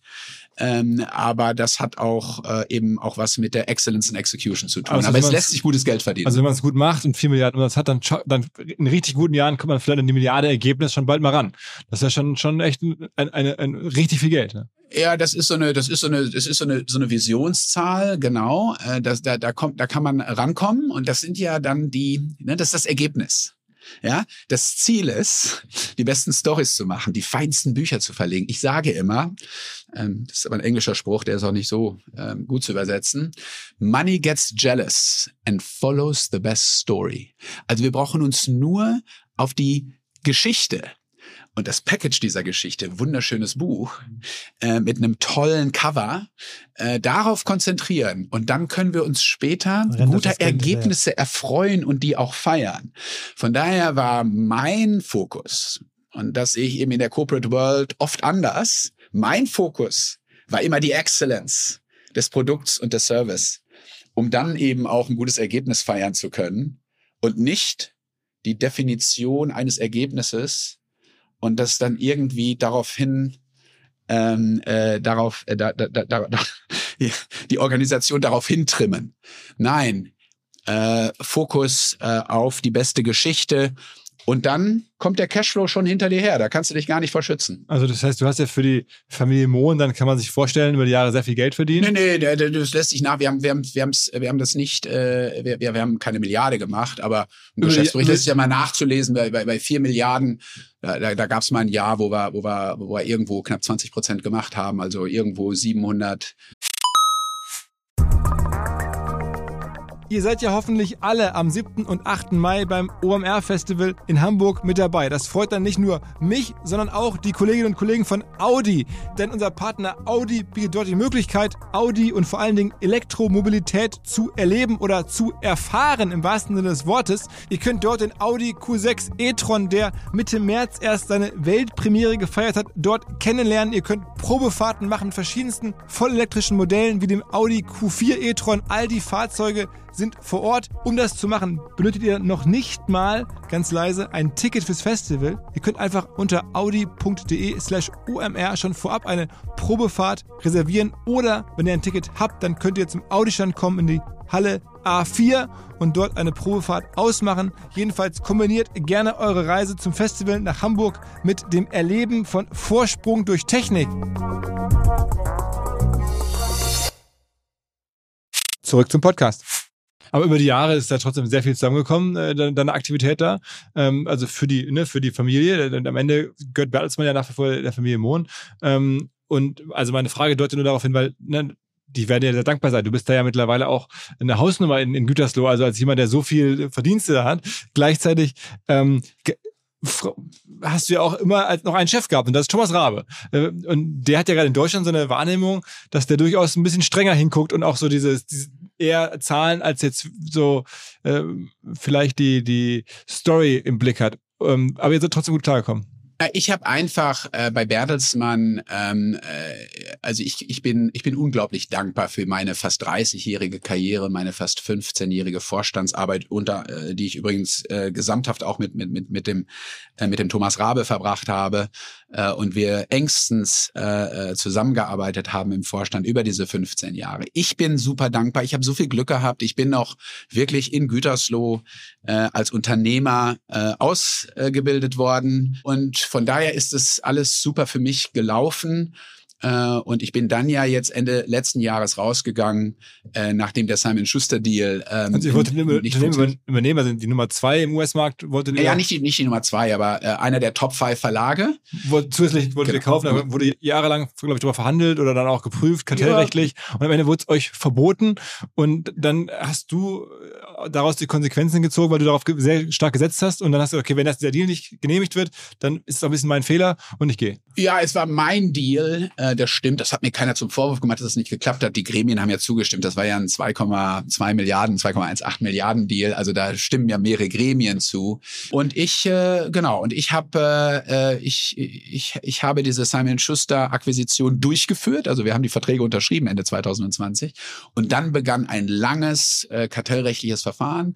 Am Ende wurde es, long story short, äh, geblockt. Und das war für mich der Inflection Point. Nach 15 Jahren an der Spitze des Unternehmens. Vor zehn Jahren haben wir den Merger mit Penguin gemacht. Also am 1. Juli 2013 die beiden größten Verlage der Welt zusammengeschraubt. Äh, dann zu sagen, das ist mein Zeitpunkt jetzt an meine Nachfolger, die auch ready waren und sind und die das auch super machen, äh, zu übergeben. Äh, und von daher äh, auch im Rückblick jetzt sechs, sieben, acht Monate später die absolut richtige Entscheidung.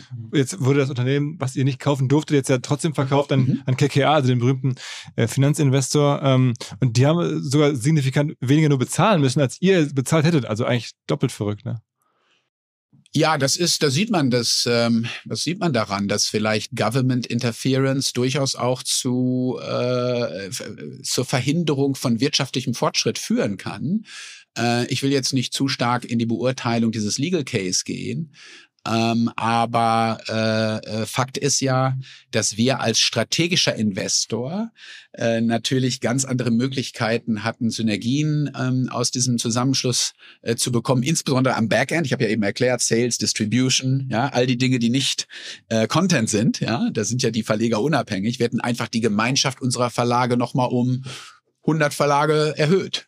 Ähm, und wir wären dann eben nicht 300, sondern 400 gewesen oder 325, sondern äh, vielleicht nochmal 70 Verlage mehr weltweit gewesen.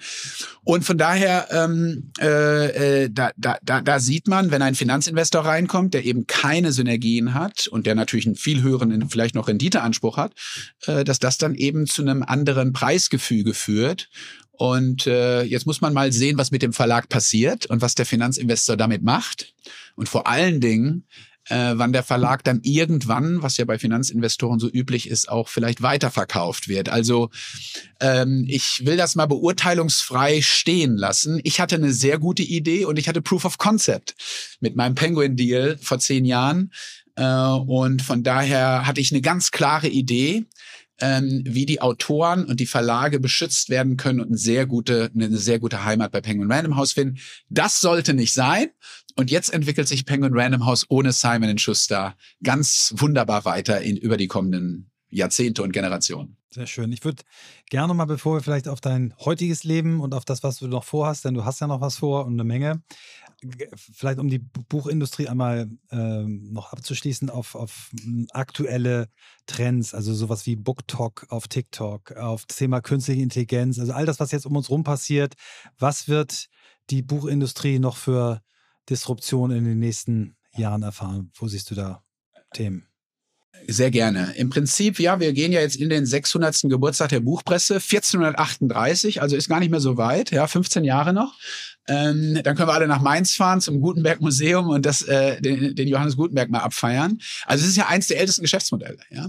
Und, und die, die Buchpresse hat ja letztendlich Demokratie erst möglich gemacht. Kann man auch schön bei Isaacsons Leonardo da Vinci äh, übrigens nachlesen. Es hat ja im Prinzip äh, von einer feudalen zu einer horizontalen Welt erstmal die Tür geöffnet, in dem Menschen lesen und schreiben gelernt haben und damit sich Wissen ganz anders verbreitet hat. Ja?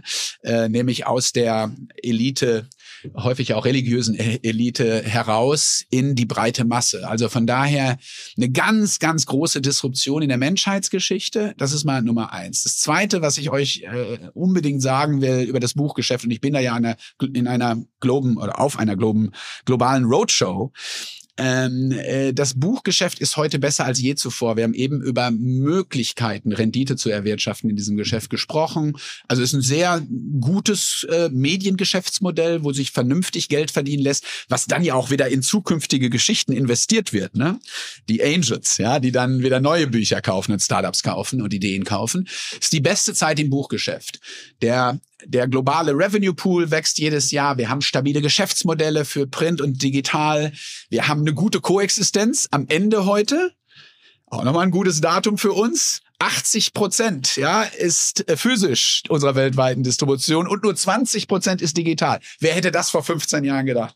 Ja, da haben die Experten gesagt, das wird 80-20 sein, aber natürlich 80 Prozent mindestens wird digital sein, wenn überhaupt das physische Buch in irgendeiner Form noch äh, eine Rechtfertigung hat. Und jetzt kommen Social ähm, dazu.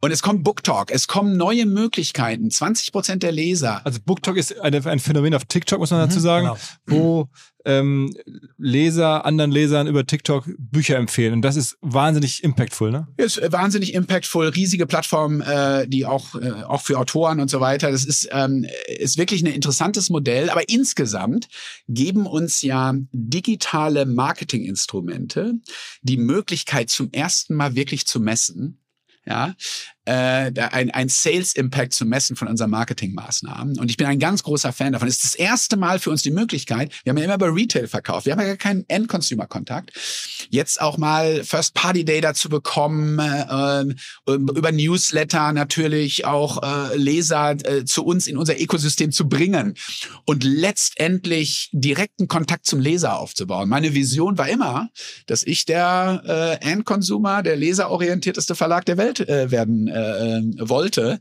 Und das ist natürlich eine lange Journey. Ich sehe diese Transformation im Marketing extrem positiv.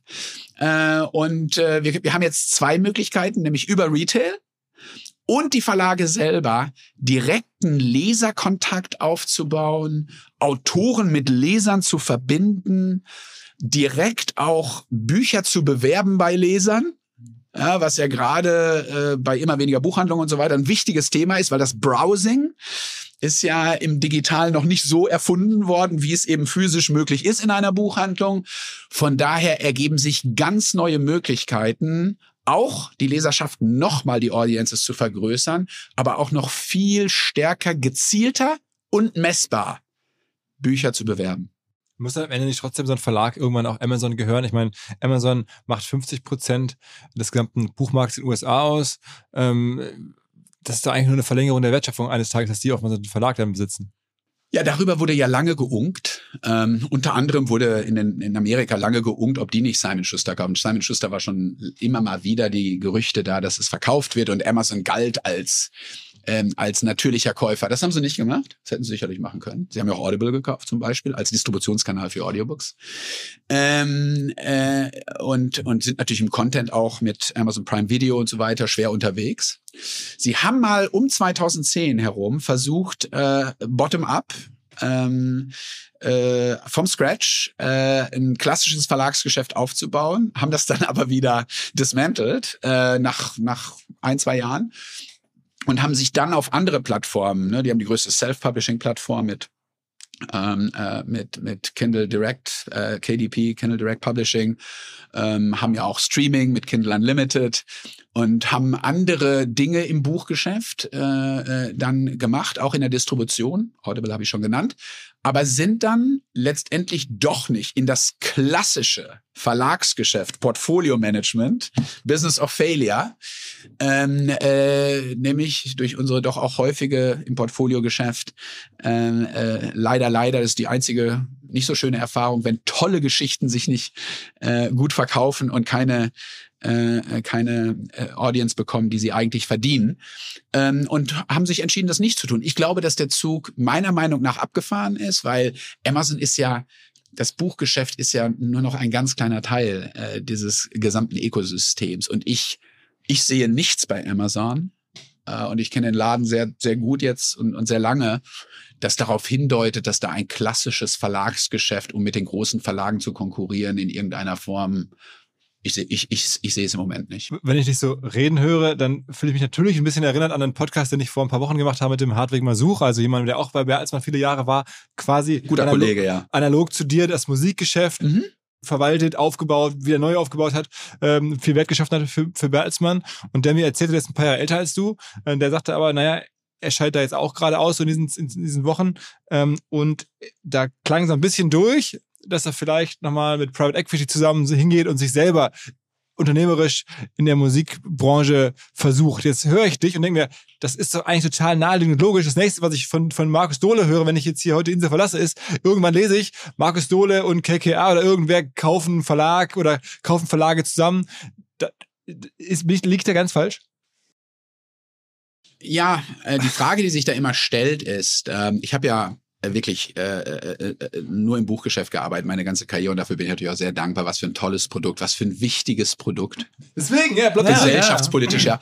Äh, wunderbar. Jetzt, ähm, ich habe mich äh, auch im Frühjahr an einem kleinen Kinderbuchverlag in Amerika äh, beteiligt mit dem wunderbaren Namen äh, äh, Rebel Girls. Ähm, also ich, ich, ich, ich bin, ich bin in dieser Buchszene äh, weiterhin unterwegs. Ich sitze in vielen Boards der Frankfurter Buchmesse. Äh, ich bin Executive Vice President von Pen America, die ja für Autoren äh, arbeitet und, und, und Autoren in Not sozusagen international wie lokal äh, unterstützt und the Freedom of Speech äh, hochhält. In Amerika gibt's ja so viele Bookbands, habt ihr vielleicht auch davon Da würde ich gehört. Das ist ein ganz denken. schlimmes Thema, ja. Gerade mit unserer deutschen Geschichte. Also Bookbands heißt Bücher, Bü Ver- Bücher werden verbannt, ja. ähm, äh, Florida, das sind- Ron DeSantis. ja, und Texas und viele, viele andere Staaten, insbesondere ja in den, äh, in den, in den Red States, in den, in den republikanischen Staaten. Äh, Und da werden natürlich rote Linien überschritten, die gesellschaftlich extrem äh, äh, problematisch sind. Ich habe ja selber meinen eigenen Fund, den, den Dole Book Defense Fund gegründet, ähm, mit Pan America. Also ich bin in verschiedensten Der, der Fund von dir, eine halbe Million äh, über fünf Jahre sollen ausgegeben werden, ähm, um halt Book Defense sozusagen zu machen. Ja, äh, ja, genau. Ich habe das nur deswegen öffentlich gemacht, um auch weitere zu motivieren, Leute zu spenden, um eben diese, diese, ja, dieses schreckliche Verhindern, dieses Einschränken, wenn das Lesen und Schreiben eingeschränkt wird, Mhm. Dann folgen ganz schlimme Dinge. Ja, und das wissen wir ja aus der Geschichte, nicht nur wir Deutschen, sondern das wissen wir aus vielen Geschichten, aber ganz besonders auch aus unserer eigenen Historie. Und diese rote Linie, die hat mich dann eben dazu gebracht zu sagen, da muss ich jetzt ran, äh, da muss ich auch selber äh, jetzt mal äh, helfen und, und, und auch mich selber exposen. Und dann habe ich diesen Fund gegründet mit Pan America und wir, ja, wir kämpfen gegen Bookbands in America. Aber trotzdem, also nochmal zurück zur Ausgangsfrage, sieht man nicht ein Wiedersehen jetzt demnächst mit Private Equity oder Investorenbegleitung vielleicht und Ja. du, dass du dich mal bei einem größeren Verlag einkaufst? Nö, oder? nö, das, das, das kann man nie sagen. Äh, Man muss sich einfach fragen in so einer Situation, wenn du den größten Verlag lange geführt hast und designt hast im Prinzip mit dem Zusammenschluss mit Penguin vor zehn Jahren, ähm, ob du äh, dann noch mal äh, was anders machen willst. Oder was ist dann eigentlich deine Legacy? Also Teil meiner Legacy ist sicherlich dieses Formieren von Penguin Random House, ja. Äh, genau, ich bin der, bin der Past Founding CEO äh, dieser, dieser Company, der erste CEO. Und, ähm, und habe das jetzt äh, 15 Jahre und 10 Jahre im Penguin Random House gemacht. Und, und ich bin ja meinen Leuten auch eng verbunden. Die Frage, die sich auch stellt in so einer, in so einer Situation ist, will ich überhaupt jemals mit meinen ehemaligen Kollegen konkurrieren, die ich da 15 Jahre beschützt habe? Also ich habe da schon so meine Prinzipien und es macht mir Spaß, meine Leute immer noch zu unterstützen. Ich habe ja auch eine kleine Advisor-Funktion, äh, helfe noch Autoren auch mal international mitzuvermitteln. Ich kenne die Agentenszene sehr gut. Also es macht mir unglaublich Spaß mit Rat und Tat, wo gewollt ähm, und wo gefragt, auch nur dann, nicht proaktiv, ähm, zur Seite zu stehen und die Menschen, mit denen ich engstens zusammengearbeitet habe, ähm, äh, äh, denen auch weiterhin äh, zur Seite zu stehen, wenn sie das mögen. Äh, warum mit ihnen konkurrieren? Ähm, da gibt's keinen wirklichen Grund dafür. Okay, das heißt, du sagst auch, deine sozusagen Erwerbsarbeit oder dein wirtschaftliches ähm, Er- Erlösleben ist jetzt soweit abgeschlossen. Du bist jetzt gut versorgt und hast jetzt irgendwie über die Jahre, wenn man so viele Jahre CEO ist von einem großen amerikanischen Konzern, dann ist man ja auch mehrfacher Einkommensmillionär, logischerweise. Und das sagt ja, reicht jetzt auch einfach. Ähm, also erstmal, äh, das, das ist nochmal eine sehr interessante Frage. Das bringt uns ja auch wieder in die Corporate World und, mhm. und das Thema Inequality und äh, was das eigentlich mit unserer Gesellschaft macht. Und vielleicht auch der wesentliche Grund ist, warum wir äh, aus meiner Sicht diese, diese Schwäche unserer Demokratie heraufbeschwören, immer weiter, äh, gerade und insbesondere in Amerika. Und die Politik alleine kann es nicht mehr lösen, in Amerika sowieso nicht in dieser polarisierten Situation. Die Politik an sich, die sammelt ja Taxes ein, ja, also macht Revenue via Taxes und verteilt die dann wieder irgendwie. Aber die Wertschöpfung äh, findet ja in der Wirtschaft statt und die Paychecks, ja, die Gehaltsstreifen, die werden ja auch definiert in der Wirtschaft.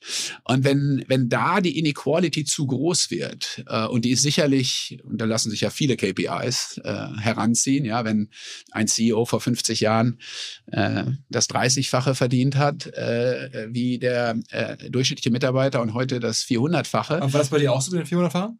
Äh, äh, ich habe ja für eine äh, familienkontrollierte Stiftung gearbeitet. Also bei Bertelsmann verdient man gut äh, und auch im Vorstand gut und sicherlich auch ähm, auch auch äh, auch äh, kompetitiv äh, und dafür bin ich auch auch dankbar. Ähm, aber, aber, aber sicherlich ist das, äh, ist man da äh, von, von, der, von der Wall Street noch mal ganz, ist ja noch mal eine ganz andere Dimension in Amerika. Deswegen ist das Thema der Kontrolle. Und es geht nicht nur ums Verdienen, es geht auch äh, ums Besteuern die Frage der Besteuerung. Ich bin durchaus dafür, ähm, dass hohe Einkommen ab bestimmten Levels viel höher besteuert werden. Wenn ich sage in Amerika, dass ich Proud Taxpayer bin, dann werde ich angeschaut und warte mal, hä? Nee, nee, ich sage, ich bin Proud Taxpayer. Ich, ich will gar, gar nicht Steuern sparen. Also ich finde es eigentlich gut. Also es könnte auch ein bisschen mehr sein. Das wäre schon in Ordnung. Zumindest mal ab einer gewissen Größenordnung ähm, dann äh, ja, dann verstehen das die Menschen nicht, ja. Und da stimmt ja irgendwas nicht. Also wenn im Kollektivprinzip müssen eben auch die Leute, die mehr machen, eben auch mehr tragen. Und das darf dann auch ab bestimmten Größenordnungen weit über 50 Prozent hinausgehen. Man muss ab, wissen. Ab, ab wann wäre so für dich so die Größenordnung erreicht? Ähm, ist eine gute, ist eine gute Frage. Lass mich, äh, lass mich äh, da, da mich ranrobben und sagen, dass es Spitzensteuersätze äh, in den äh, Anfang der 60er Jahre gab in Amerika noch übrigens auch äh, von Republikanern getragen, von bis zu 90 Prozent. Das als Reagan Präsident wurde 1980, ja, also da wurde ja Milton Friedmans äh, dann umgesetzt, die Theorie in die Praxis und sicherlich auch äh, die entfesselte Wall Street sozusagen kreiert. Ähm, und heute baden wir es eben aus äh, mit einer Demokratie, die wirklich in Gefahr ist, insbesondere in Amerika. Ähm, waren die Spitzensteuersätze immer noch so bis zu 80 Prozent. Äh, das ist das Verständnis, was, was ich äh, erlernt habe. Äh, und das hat sich ja dann über verschiedenste Wellen äh, dann verändert, ne? bis hin zu Trump, der die Spitzensteuersätze nochmal runtergenommen hat und auch die Unternehmenssteuersätze runtergenommen hat. Und ja, äh, da sind wir in die falsche Richtung gegangen. Ähm, und äh, die richtige Richtung ist, dass höhere, ein, äh, höhere äh, Einkommen besteuert werden müssen. Man kann auch über Erbschaftssteuern nachdenken und da nochmal dran drehen. Also diese Dinge sind, sind, sind wichtig, um das tragfähig zu machen und um es sozialer wieder aufzubauen und um zu investieren und da muss der Staat natürlich die Rahmenbedingungen dann also, setzen. Also, in höheren Mindestlohn, in die Möglichkeit, dass Leute mit 40 Stunden Arbeit mhm. dann auch wirklich eine Familie ernähren können und einen Lebensstandard entwickeln können. Ja, also und wenn wir das nicht tun, Seiten, ne? wenn wir das nicht tun, ja. dann wird das auch mit unserem westlichen Abendland hier irgendwann zu Ende gehen. Ähm, und wir werden das nicht mehr, diese Polarisierung nicht mehr kontrollieren können. Und das sind wir in Amerika ja nochmal drei Schritte weiter wie hier in Deutschland, in Europa. Aber wir reden ja auch hier sehr viel über die 20 plus Prozent der AfD und so weiter und über das Ausfasern an den Rändern. Also nochmal ganz kurz zum Schluss trotzdem so eine Größenordnung. Also so jetzt gehaltsmäßig, ab wann würde man dann so mit in den... Ja, das ist eigentlich beliebig. Will man jetzt bei 500.000 sagen, dass alles, was darüber ist, geht dann schon mal irgendwie auf 60 und alles, was über eine Million ist, geht dann irgendwie auf, auf 70. Oder, das, das kann man stricken, das kann man, äh, darauf kommt es gar nicht an. Fakt ist, wenn man irgendwann mal sagt, alles, was da über fünf oder über zehn ist oder so, ja, ist dann irgendwie auch mal, ja, man kann das ja staggern und die mhm. ersten, äh, äh, was auch immer, die ersten Millionen kann man ja ganz normal bei 50 oder so lassen, Spitzensteuer setzen lassen. Ähm, das, das unglaublich viel Tax Revenue dabei rauskommen würde wie kommt es eigentlich, also ich meine, ähm, nach 15 Jahren kann ich schon eigentlich verstehen. Gleichzeitig guckst du ja auch durchaus kritisch auf USA, hast gerade beschrieben, die sind da noch drei Schritte weiter in der Polarisierung und so. Trotzdem, du bist jetzt auch ein bisschen im Skin in the Game zu Amerikaner geworden äh, oder ihr lebt jetzt, aber auch normalerweise ja in den USA. Also ähm, ist das so ein bisschen so ein Statement, dass du glaubst, trotzdem mehr an das System dort glaubst oder trotzdem mehr denkst, dass das Land mehr Zukunft hat, deine Kinder äh, leben stark in den USA. Ähm, ist also scheinbar war Deutschland oder unsere Welt hier nicht stark genug, dich zurückzuholen. Ja, also äh, Amerika ist heute zu Hause, Heimat ist Deutschland und ist Westfalen. Ich komme ja aus dem Sauerland, ähm, und das wird auch immer so bleiben. Und ich, wir, wir sind hier auf dieser wunderbaren Insel auf Jüst, wo ich ja immer gerne Urlaub mache. Ähm, und ich komme ja regelmäßig nach Deutschland auch. Und äh, das, das ist schon meine Heimat. So. Jetzt bin ich da in Amerika und da bin ich sehr lange schon. Und Deutschland hat mir zum Glück ermöglicht, dafür bin ich auch sehr dankbar, dass ich die deutsche Staatsbürgerschaft behalten durfte. Ich habe also zwei. Ähm, und das wäre mir schon schwer gefallen, die deutsche abzugeben, um Amerikaner zu werden unter einem Präsidenten Trump, da bin ich ganz ehrlich. Ja, Ich wäre wahrscheinlich gesprungen. Äh, ich habe immer schon, ja, ich bin ja ein 68er. Mhm.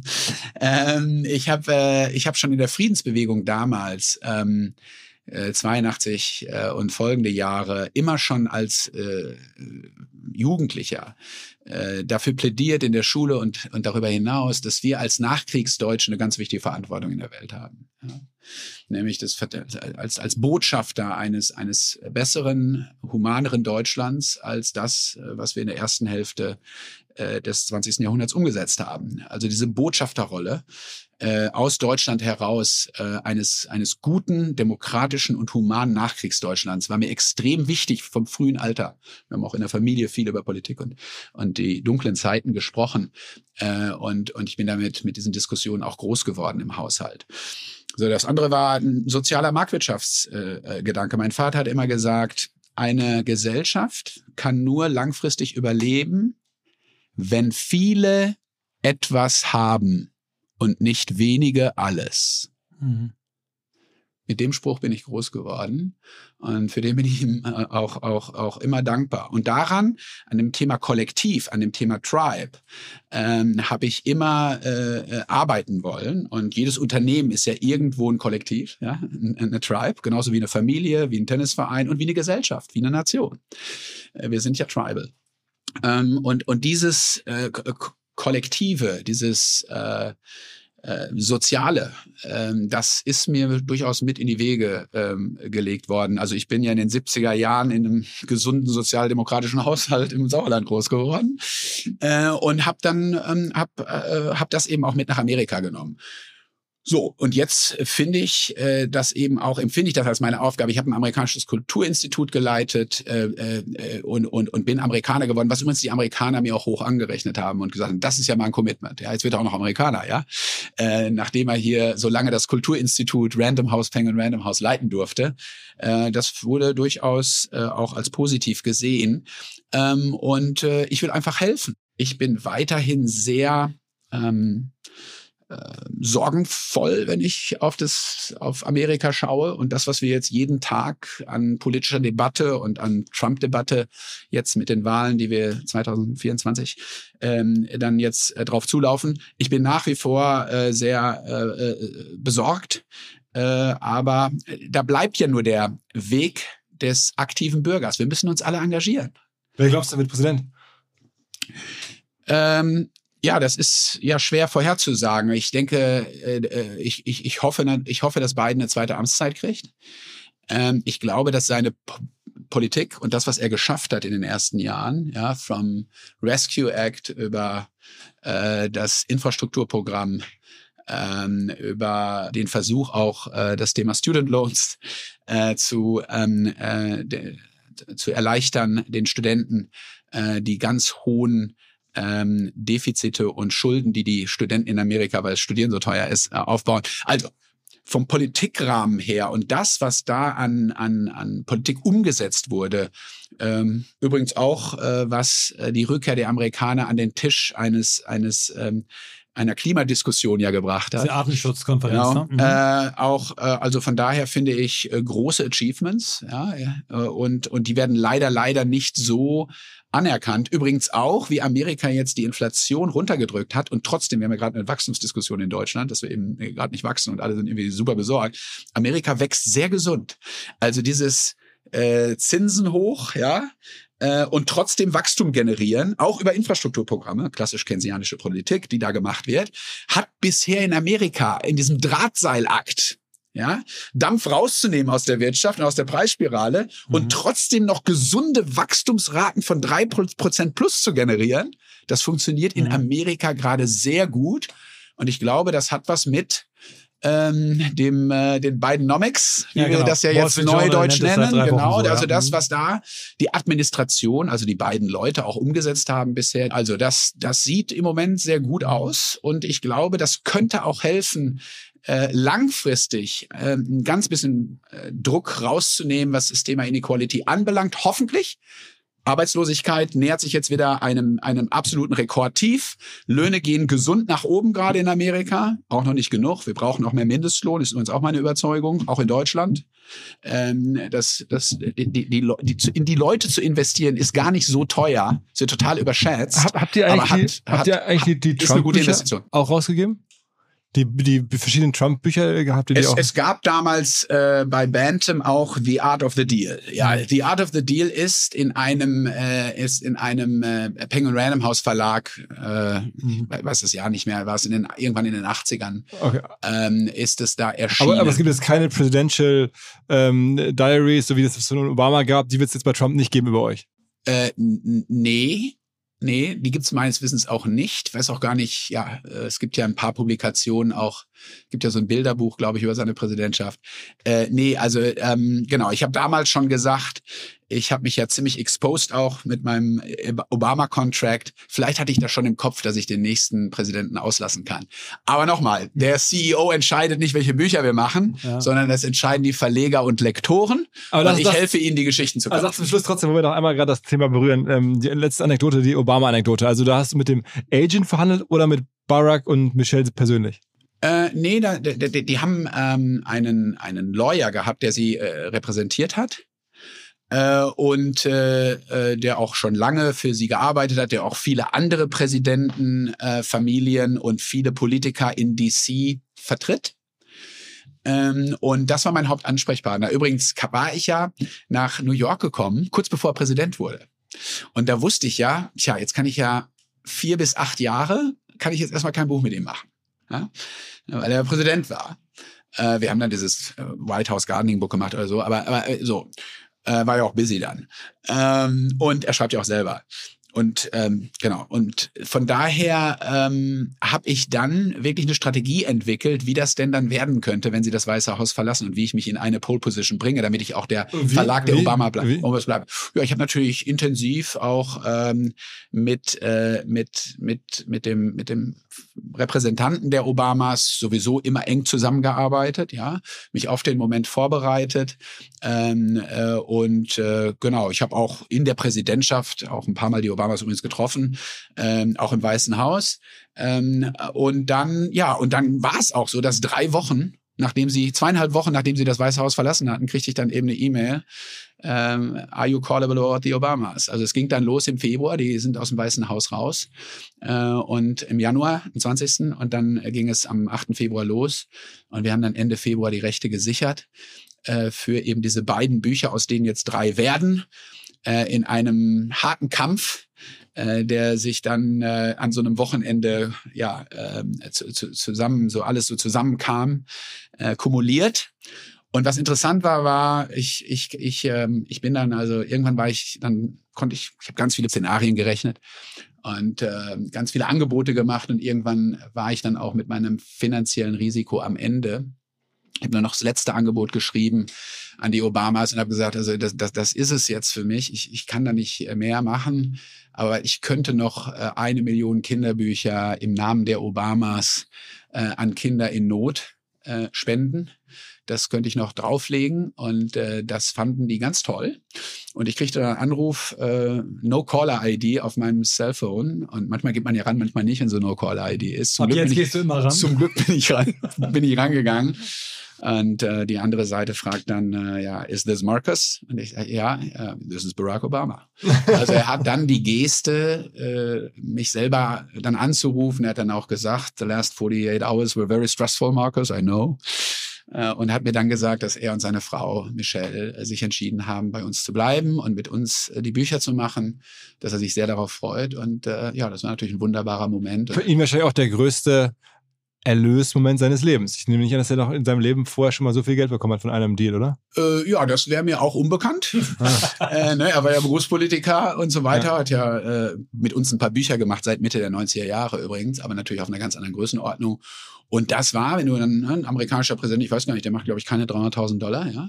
Man muss auch noch einiges selber bezahlen, so. Äh, und äh, also du kommst da jetzt auch nicht irgendwie steinreich aus dem Weißen Haus raus. Du weißt, dass du und dann, dann, die äh, Geldmaschine ne, dann kommst du ja auch raus, brauchst du erstmal nach Hause und so, ne? Also und das, genau, da brauchst du ja erstmal ein bisschen Startkapital. Und sicherlich war das der erste Contract, bevor dann, ähm, äh, bevor dann mit mit anderen Audio mit Spotify und so weiter, Netflix, andere Contracts dann auch kamen. Aber das war der erste große Contract und sicherlich so der Start der Obamas aus dem Weißen Haus heraus und dann eben auch sicher zu landen. Jetzt Musstest du das in Gütersloh ähm, von Herrn Rabe äh, grünes Licht beholen für den ja, Deal? ja, das sind ja Größenordnungen. Das ist ja auch ganz richtig, dass da vier und sechs und acht Augenprinzipien sind. Äh, das ist ja vollkommen klar. Von daher habe ich das äh, natürlich äh, vernünftig in Investitionsanträgen dann auch dokumentiert. Äh, das ist natürlich absolut äh, klar. Wobei man sagen muss, dass wir wirklich sehr große Freiheiten haben, in Content zu investieren. Ähm, ich sage immer noch wir, und das tue ich auch sehr gerne. Äh, und äh, von daher auch unternehmerisch, auch die unternehmerischen Risiken einzugehen. Die Freiheitsgrade sind bei Bertelsmann hoch und das Unternehmertum äh, wird groß geschrieben. Haben wir auch schon alle erlebt. Also in meinen, meinen wenigen Jahren dort. Ich glaube, selbst Michael, ähm, was weißt du gar nicht, du hast auch ein paar Wochen mal, als man. Äh, Nee, drei, drei Monate. Drei Ja. Monate, drei Jahre, 30 Jahre. Ja. Ähm, Aber das ist eine andere Geschichte. Deswegen haben wir heute die Frage gestellt und äh, Markus ähm, hier heute einmal die große äh, Reise erzählt. Vielen Dank. Ja. Ich danke dir auch ganz herzlich. Ich würde gerne noch mal einen Nachklapper machen. Also das, was du erzählt hast ähm, über die äh, Biden-Administration und dass du das cool findest, was sie machen, obwohl wahrscheinlich mit dem Präsidenten Trump dein Simon Schuster-Deal durchgegangen wäre, finde ich auch äh, à la Bonheur. Und das, was du so erzählst über Servant Leadership, Humbleness, Haltung, das erleben wir hier als deine Gäste. Ähm, das erleben wir in diesem Podcast und ich bin echt tief berührt. Die anderthalb Stunden sind verflogen, wie in 30 Minuten. Und äh, danke, Philipp, dass du auf den Vorschlag äh, eingegangen bist und äh, dass wir hier bei dir sein dürfen, Markus. Vielen Ich Dank. habe zu danken und äh, ja, ich äh, bin auch sehr dankbar, dass ihr heute hier nach Jüst gekommen seid. und jetzt ist ja einer dieser wunderschönen äh, Sommertage, die ja nicht so zahlreich waren, insbesondere in Norddeutschland in diesem Jahr. Und ich lasse euch jetzt noch mit einem Zitat jetzt, bevor wir ins Wasser gehen, ähm, nochmal äh, alleine. Und das ist mein Lieblingszitat von Margaret Atwood und das bringt uns zurück zu den Büchern. Und meine Sicht auf die besten Zeiten im Buchgeschäft seit Gutenberg und warum es nur weiter nach Norden geht im Buchgeschäft. Bitte hilft mir, Ambassadors der Bücher zu sein, in, im Public Eye, aber auch im, im Verlagswesen an sich. Ich will das ändern. Das Buchgeschäft ist so viel besser als sein Image. Es ist ein richtig geiles Sag mal das Zitat jetzt. das Zitat ist, You are never going to kill storytelling because it's built into the human plan. We come with it. okay. Word. Vielen Dank. Danke. Vielen Dank. Danke. Neuer Partner bei uns und zwar Lexware. Eine Firma, eine Marke, die ich schon lange kenne und die dafür bekannt ist, dass sie in vermeintlich recht langweiligen Nischen wirklich die Top-Angebote macht. Zum Beispiel Software oder Weiterbildung rund um Fragen der wahren Wirtschaft, rund um Buchhaltung, rund um private Finanzen, rund um Steuererklärung, Software und Informationen für Vereine. Dinge, die man einfach braucht, um unternehmerisch voranzukommen, insbesondere im Bereich kleinere und mittlere Firmen. Dafür steht Lexware und bietet halt sowohl Software als auch Weiterbildungsangebote. Hat mittlerweile auch einen sehr interessanten Podcast, der heißt Flopcast und es geht um Erfolgsgeschichten, aber auch um Lerngeschichten von Unternehmerinnen und Unternehmern. Es gibt einen TikTok-Kanal selbstständig.machen, auch von Lexware. Es gibt ein Magazin und, und, und. Wichtig ist, wenn ihr euch von Bürokratie befreien möchtet, wenn ihr Unterstützungsangebote im Businessbereich sucht, dann denkt an lexware.de. L-E-X-Ware, ein Wort, lexware.de.